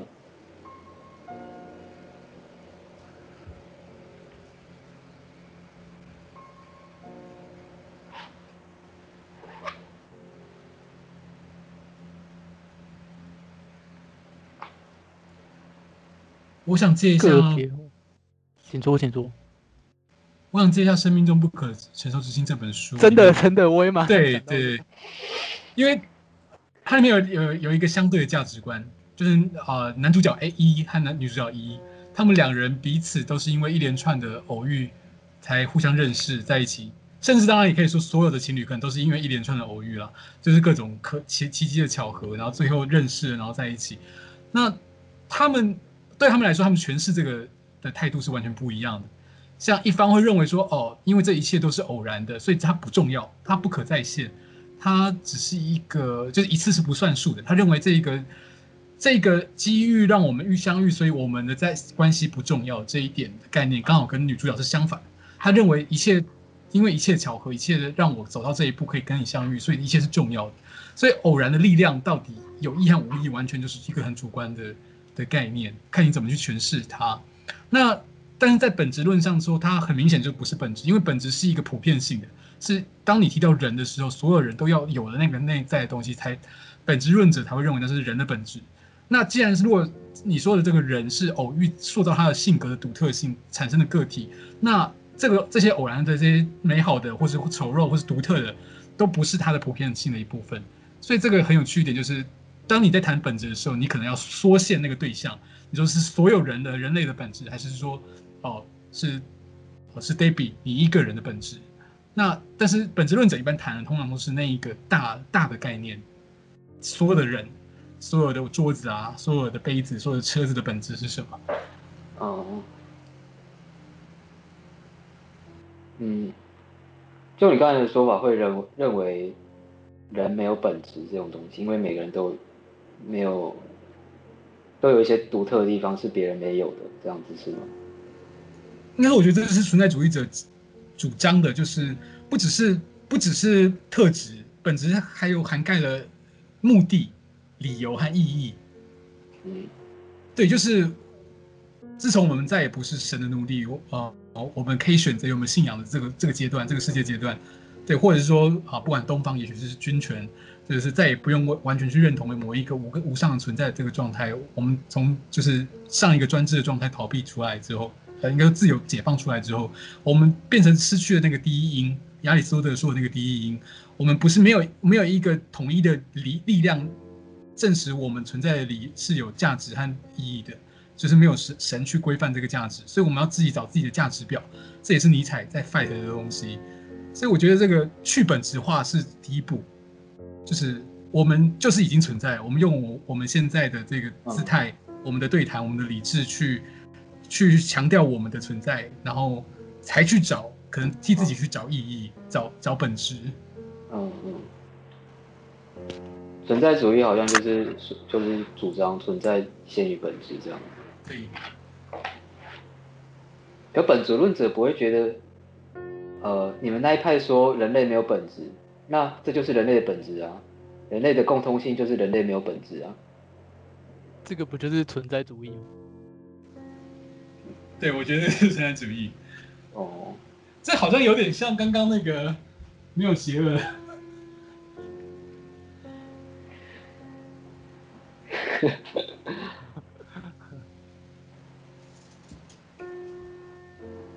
不是存在本质论者会觉得本质已已经先已经先有先存在，本质先于存在，因为每个人他他的本质就是我们都没有本质这样子。啊，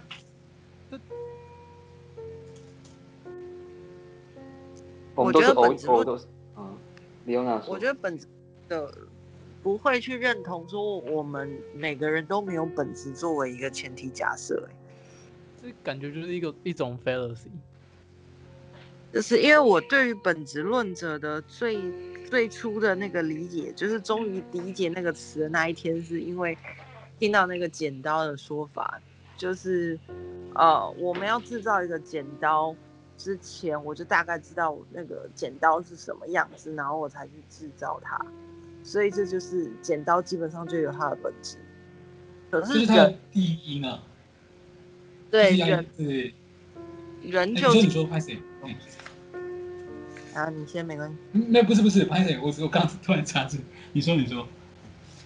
就是人到底有没有这个东西？就是我先有一个什么，然后我才在。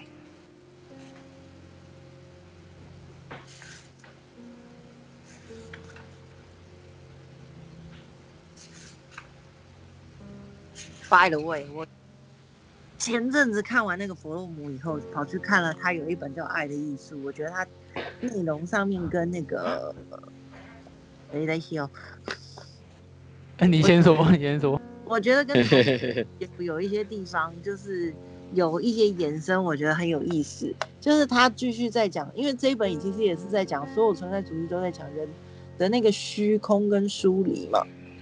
我觉得他的那个形容其实很有趣，我我我我就在思考说，弗洛姆他到底算不算存在主义论者？因为他有一段叙述我很喜欢，我我找一下，他说，人本身其实如果把它放大，不放在个体，用整体人类而言的话，它也是一种从呃。就是开始感受到疏离的阶段。我讲好烂哦，意思是说，本来的人类是跟大自然是一体的，土地、动物、植物，这些都是他的世界。那他也觉得他自己是大自然的一个部分，把自己认同于动物，所以他会去佩戴一些动物的图腾啊，崇拜这些动物啊、神祇等等。但是当他从这些初期的结合之中开始，呃，脱离的时候。把自己跟世界、跟自然隔开的时候，他就会开始感觉到疏离、跟痛苦，跟需要去找到一个一个意义，一个新的意义去感觉到自己的需要。如果回到就是个体来讲的话，我们就是脱离，譬如说母体等等，或者是我们必须要透过各式各样的狂欢。它有一个形容，我觉得很很很有趣，就是譬如说我们要透过药物的力量，原始的部落会有这种，就是譬如说我刚当你感觉到疏离的时候，我还透过一个狂欢，让你从那个疏离的感觉，重新跟整个族群得到那个连接等等。所以，是不是因为现在的社会是一个那么……我回到这本书，就是一个这么极度个人主义的社会，我们没有了这种所谓的集体狂欢，包括在二战之后，比较没有这样子的情况，所以个体的那个疏离感才会特别特别的强烈，存在主义才会兴起，去寻求说那意义的本质是什么？如果我们没有办法透过这些，就是短暂的让我们逃离这样子的恐慌的情况的时候，其实就得直面这种没有办法得到答案的那种痛苦。讲完了，换人。嗯，这样听起来蛮存在主义的。哎，我这边听到很像比较多都是那个逃避自由那边，就是这边爱的艺术的部分是是哪一段啊？还是还是爱的艺术只是一个题外话而已。爱的艺术，它这一本书有提到这一些。哦，哎，真的吗？因为刚刚那些其实就是就是逃避自由里面就有提到的。对，所以我觉得它是一种延伸。它其实才一百五十页左右，它是用……嗯，请说。完完全没有印象，我这段。就是，呃，他用他去延伸以后，然后去写爱的理论。他认为爱是你说他认为爱是怎样？爱是有理论，就是呃，我一开始是啊，可是之后不会再讲别本书？就是好，我我直接讲他的第一页就好了。他在讨论说爱到底是不是一个艺术？他认为说大家都觉得爱好像是一种愉快的感受，是一种偶然的经验，好跟这边有，就是如果你运气好的时候就可以坠入的一个东西，所以大家都是这么相信。但是他认为说。爱不应该是这样，它应该是一种艺术，它需要知识跟努力，它需要学习。因为大部分的人认为爱的问题是一种，一次就是被爱的问题，而没有想到怎么去爱，没有想到自己爱的能力。所以他去讨论这一本书，就是先去讨论，先去像那个逃避自由一样，先去做分析，就是我们为什么会需要爱，为什么我我们会有这所谓的疏离感等等。然后一路讨论下去。哦，谢谢谢谢，这是一个很棒的 review，因为有点忘记。好，换了。那 Kevin，你还有还有什么心得吗？你之前看这本书好像蛮有想法。你觉得 Kevin 还在吗？好，我很抱歉，你继续吧。哦，那最后一分钟我讲一下第六章好了。呃，第六章作者从逃离空中之城的拉布塔的宰相夫人说起，预言了接下来逃离理智的运动。这些运动呢，包含了呃浪漫主义、呃象征主义以及那些生活在动荡社会的俄国作家。那时间就到了十九哎二十世纪初了。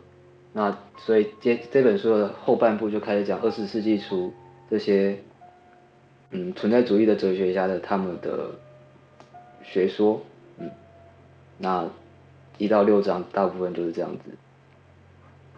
哎、欸，可不可以回去讨论雅辛的那一题啊？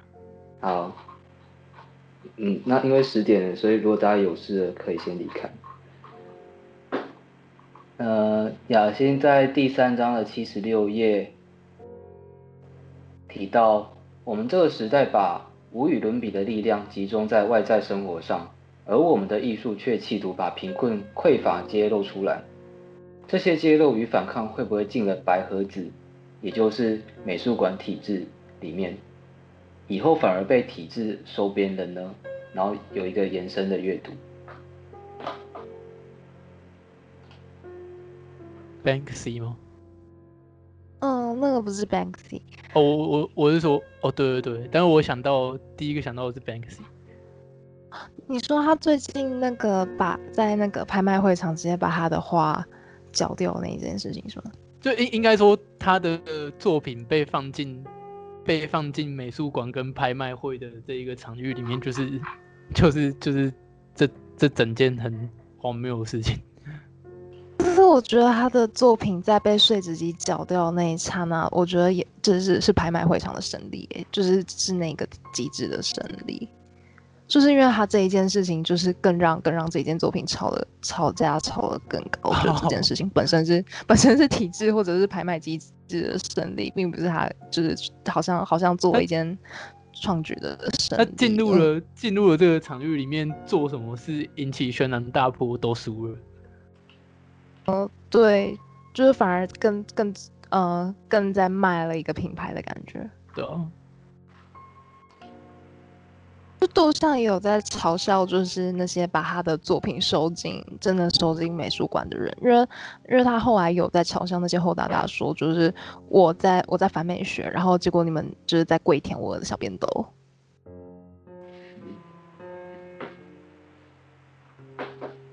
那你贴的这一个是什么？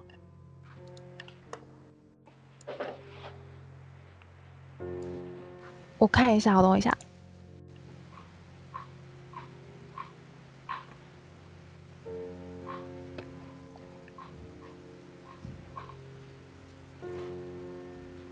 我想举一下一个相近的该例子，大家有看过《黑镜》吗？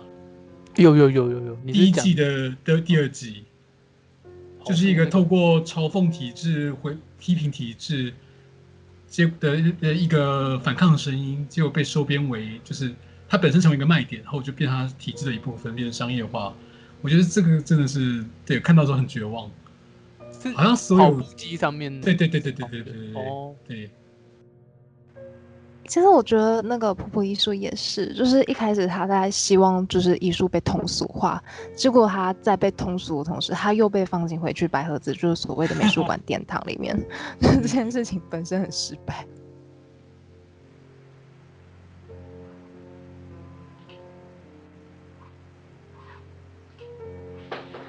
嗯，最成功的应该会是。就是阿杰克讲的这些漫画这些东西吧，这些才是真正通俗的，就是像设，应该是设计领域才是真正通俗化的艺术。那只要继续在艺术这一个场域里面，就永远都是会在白盒子里面的吗？吗？其其实有些有些呃现地制作艺术家，他们是会比如说把魔座刀，或者就是之前就是他们把德国的五角大厦包起来，就是他们某些艺术是就是会随着时间消失这件事情的。我觉得我觉得这个概念很酷，可是同时他们为了就让自己继续生存下去，他们会把这一种概念就是卖出去去贩售哈。哦，对对。哎、欸，有有人讲话吗？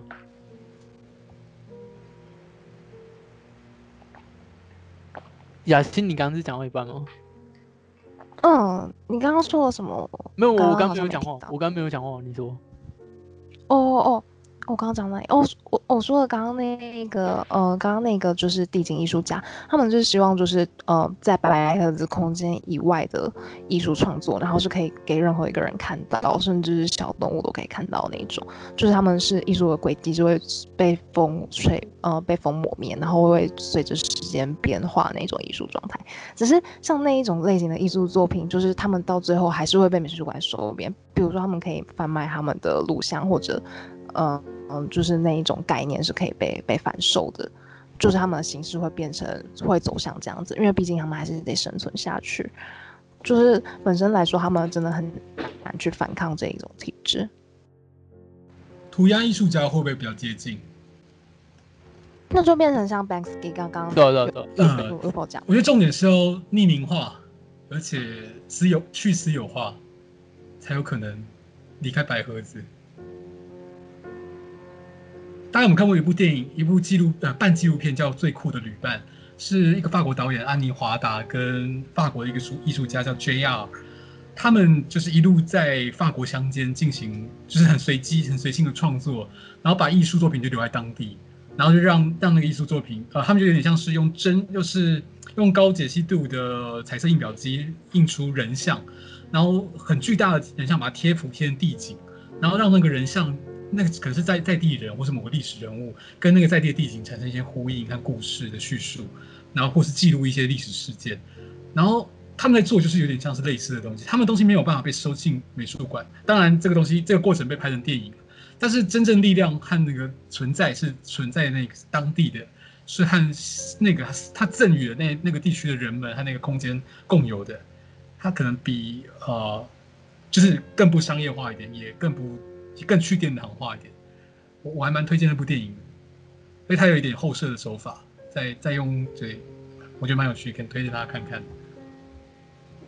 你可以再讲一次那部电影名字吗？最酷的旅伴。酷的旅伴，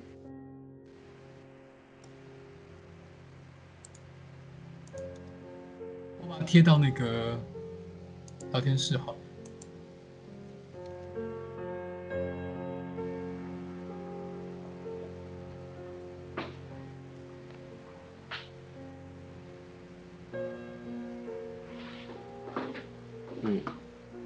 那还有人要补充吗？不好意思，我可以问一下，我用你刚刚说的那个后设是什么意思吗？呃，后设就就我理解，还有两比较有狭义跟广义。狭义的后设比较像是，就是说我是我在画一部漫画，里面我的画画中人物在画漫画，或者我在拍一部电影，我在拍我自己在拍另外一个电影，就是媒介跳到一个层次，就从从素材跳到创作者。但是创作者本身又被纳入那个素材之中，这是一个比较狭义，就是比较严格的后设。那广义后设就比较像是我们现在认为像突破第四道墙啊，剧中的人物跟外面人说话，或是我我设计的剧情内容跟外面世界有呼应，或者像小说的内容突然跟小说的角色突然认识到自己是小说的角色跟你说话，这种就是图片突破媒材和界限或是维度，这种都会被认为是广义的后设。那这部电影就是有一点在玩弄后设，是因为它明明是一个纪录片，然后里面过程都是真实存在发生，他们在在旅行中之间发生的事情，但是他故意加入一点戏剧性，就是例如说他跟啊，他有提到说，就是因为安妮华达是新浪潮的一个重要导演啊，这是他老年的时候就是拍了一部一部纪录电影，然后有提到就是他跟高高达就是另外一个很就是。就是祖师爷级的导演之间的情仇啊，然后他要去拜访他，在这这在这个过程中加入了一点是戏剧的手法，然后这个部分是看得出来，它不是真正是真发生当下的，所以它是有点伪纪录片，一点点伪伪纪录片，但大大部分通篇都是真实的记录的那个一个手法，那我觉得很有趣，不过这好像不是今天的重点，拍摄。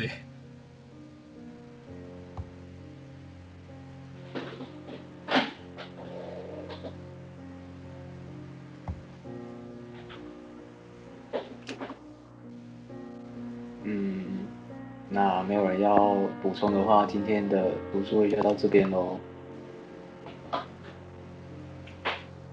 那个雅欣可以把那一张那一张 P 图感的那一张图，就是贴在群组还是哪里？我想要有点想要看大图，谢谢。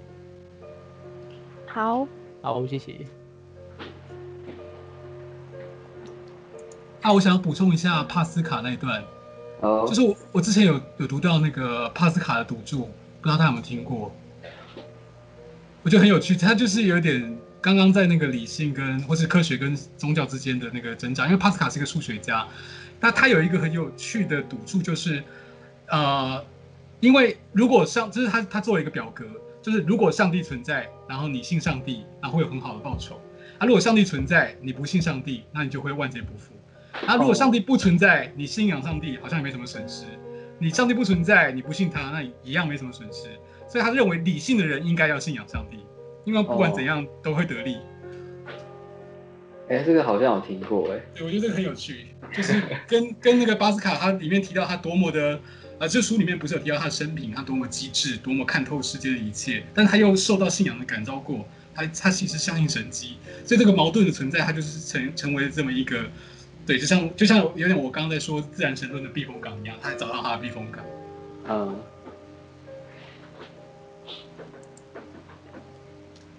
哎，不好意思，我我可以补充一下吗？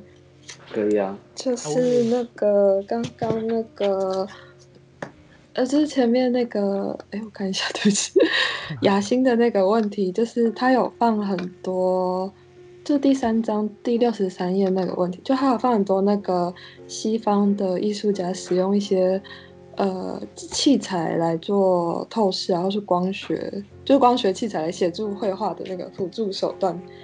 我是想推荐大家可以看那个，可以看一本书，如果对这个议题有兴趣的话。可以看那个 David Hockney 的那个观看的历史，就它里面，他是一个画英国画家，然后他就是一直对这种光学仪仪器还有比如说透视法这种东西还蛮有兴趣，所以他做了蛮多研究。然后我觉得这个书里面提供蛮多案例，大家有兴趣可以可以看。你是说大卫霍克尼那一本吗？对对对对对。嗯，可以可以，蛮厚的，但是它里面图蛮多，可以翻翻看。我之前有去看他的展，嗯，然后哦，真的，嗯，然后我我印象很深的是，就是他把，就是他把不同的时间浓缩到同一个时间呈现，我觉得很酷。嗯嗯嗯，你是说他把不同的？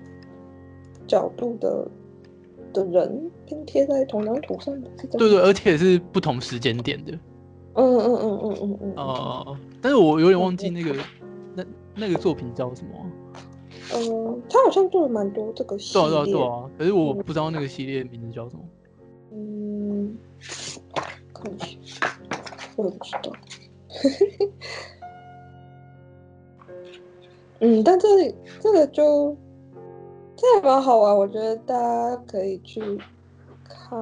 哎，我这里有找到一个是，是我手上刚好有书，然后有有一幅叫《四张蓝色凳子》，但是对，好像跟你讲的蛮像的。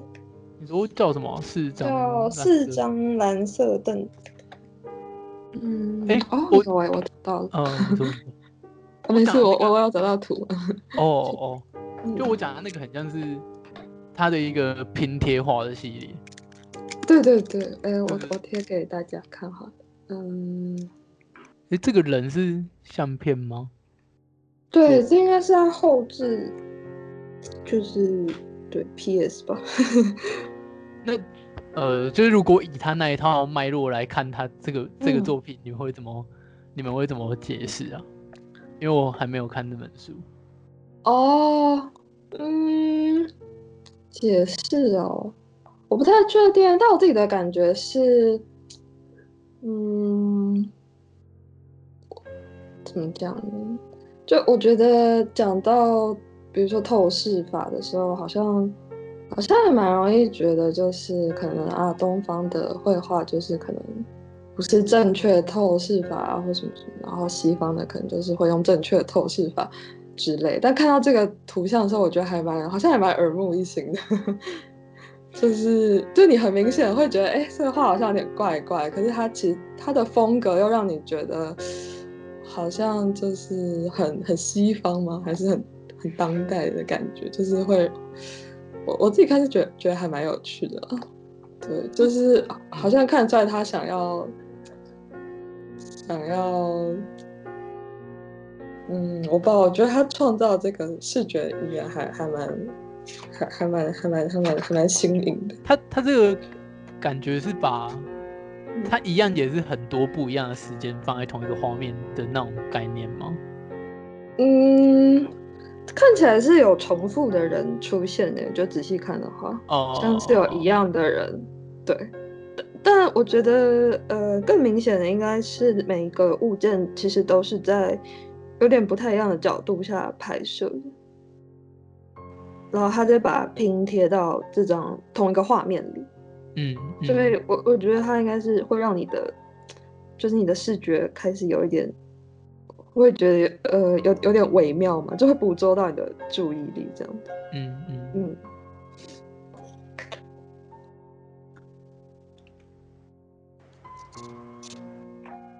我就是我打岔一下，就是那个雅欣那个 PS 感那张图很强，是哪个部分 PS 感很强啊？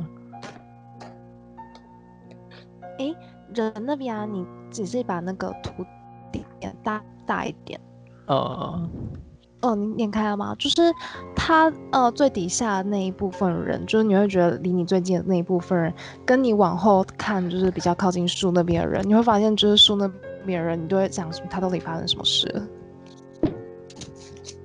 你说左下角那边哦？对，你有看到吗？就是呃，比如说在骑马那边的地方的人。哦哦哦。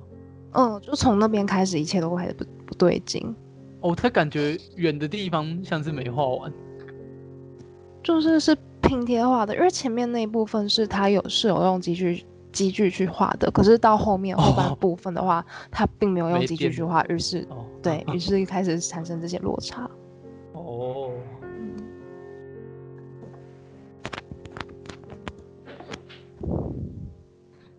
嗯，还有人要补充吗？没有的话，我就在这边结束喽。好哦。嗯，谢谢大家。谢谢。谢谢。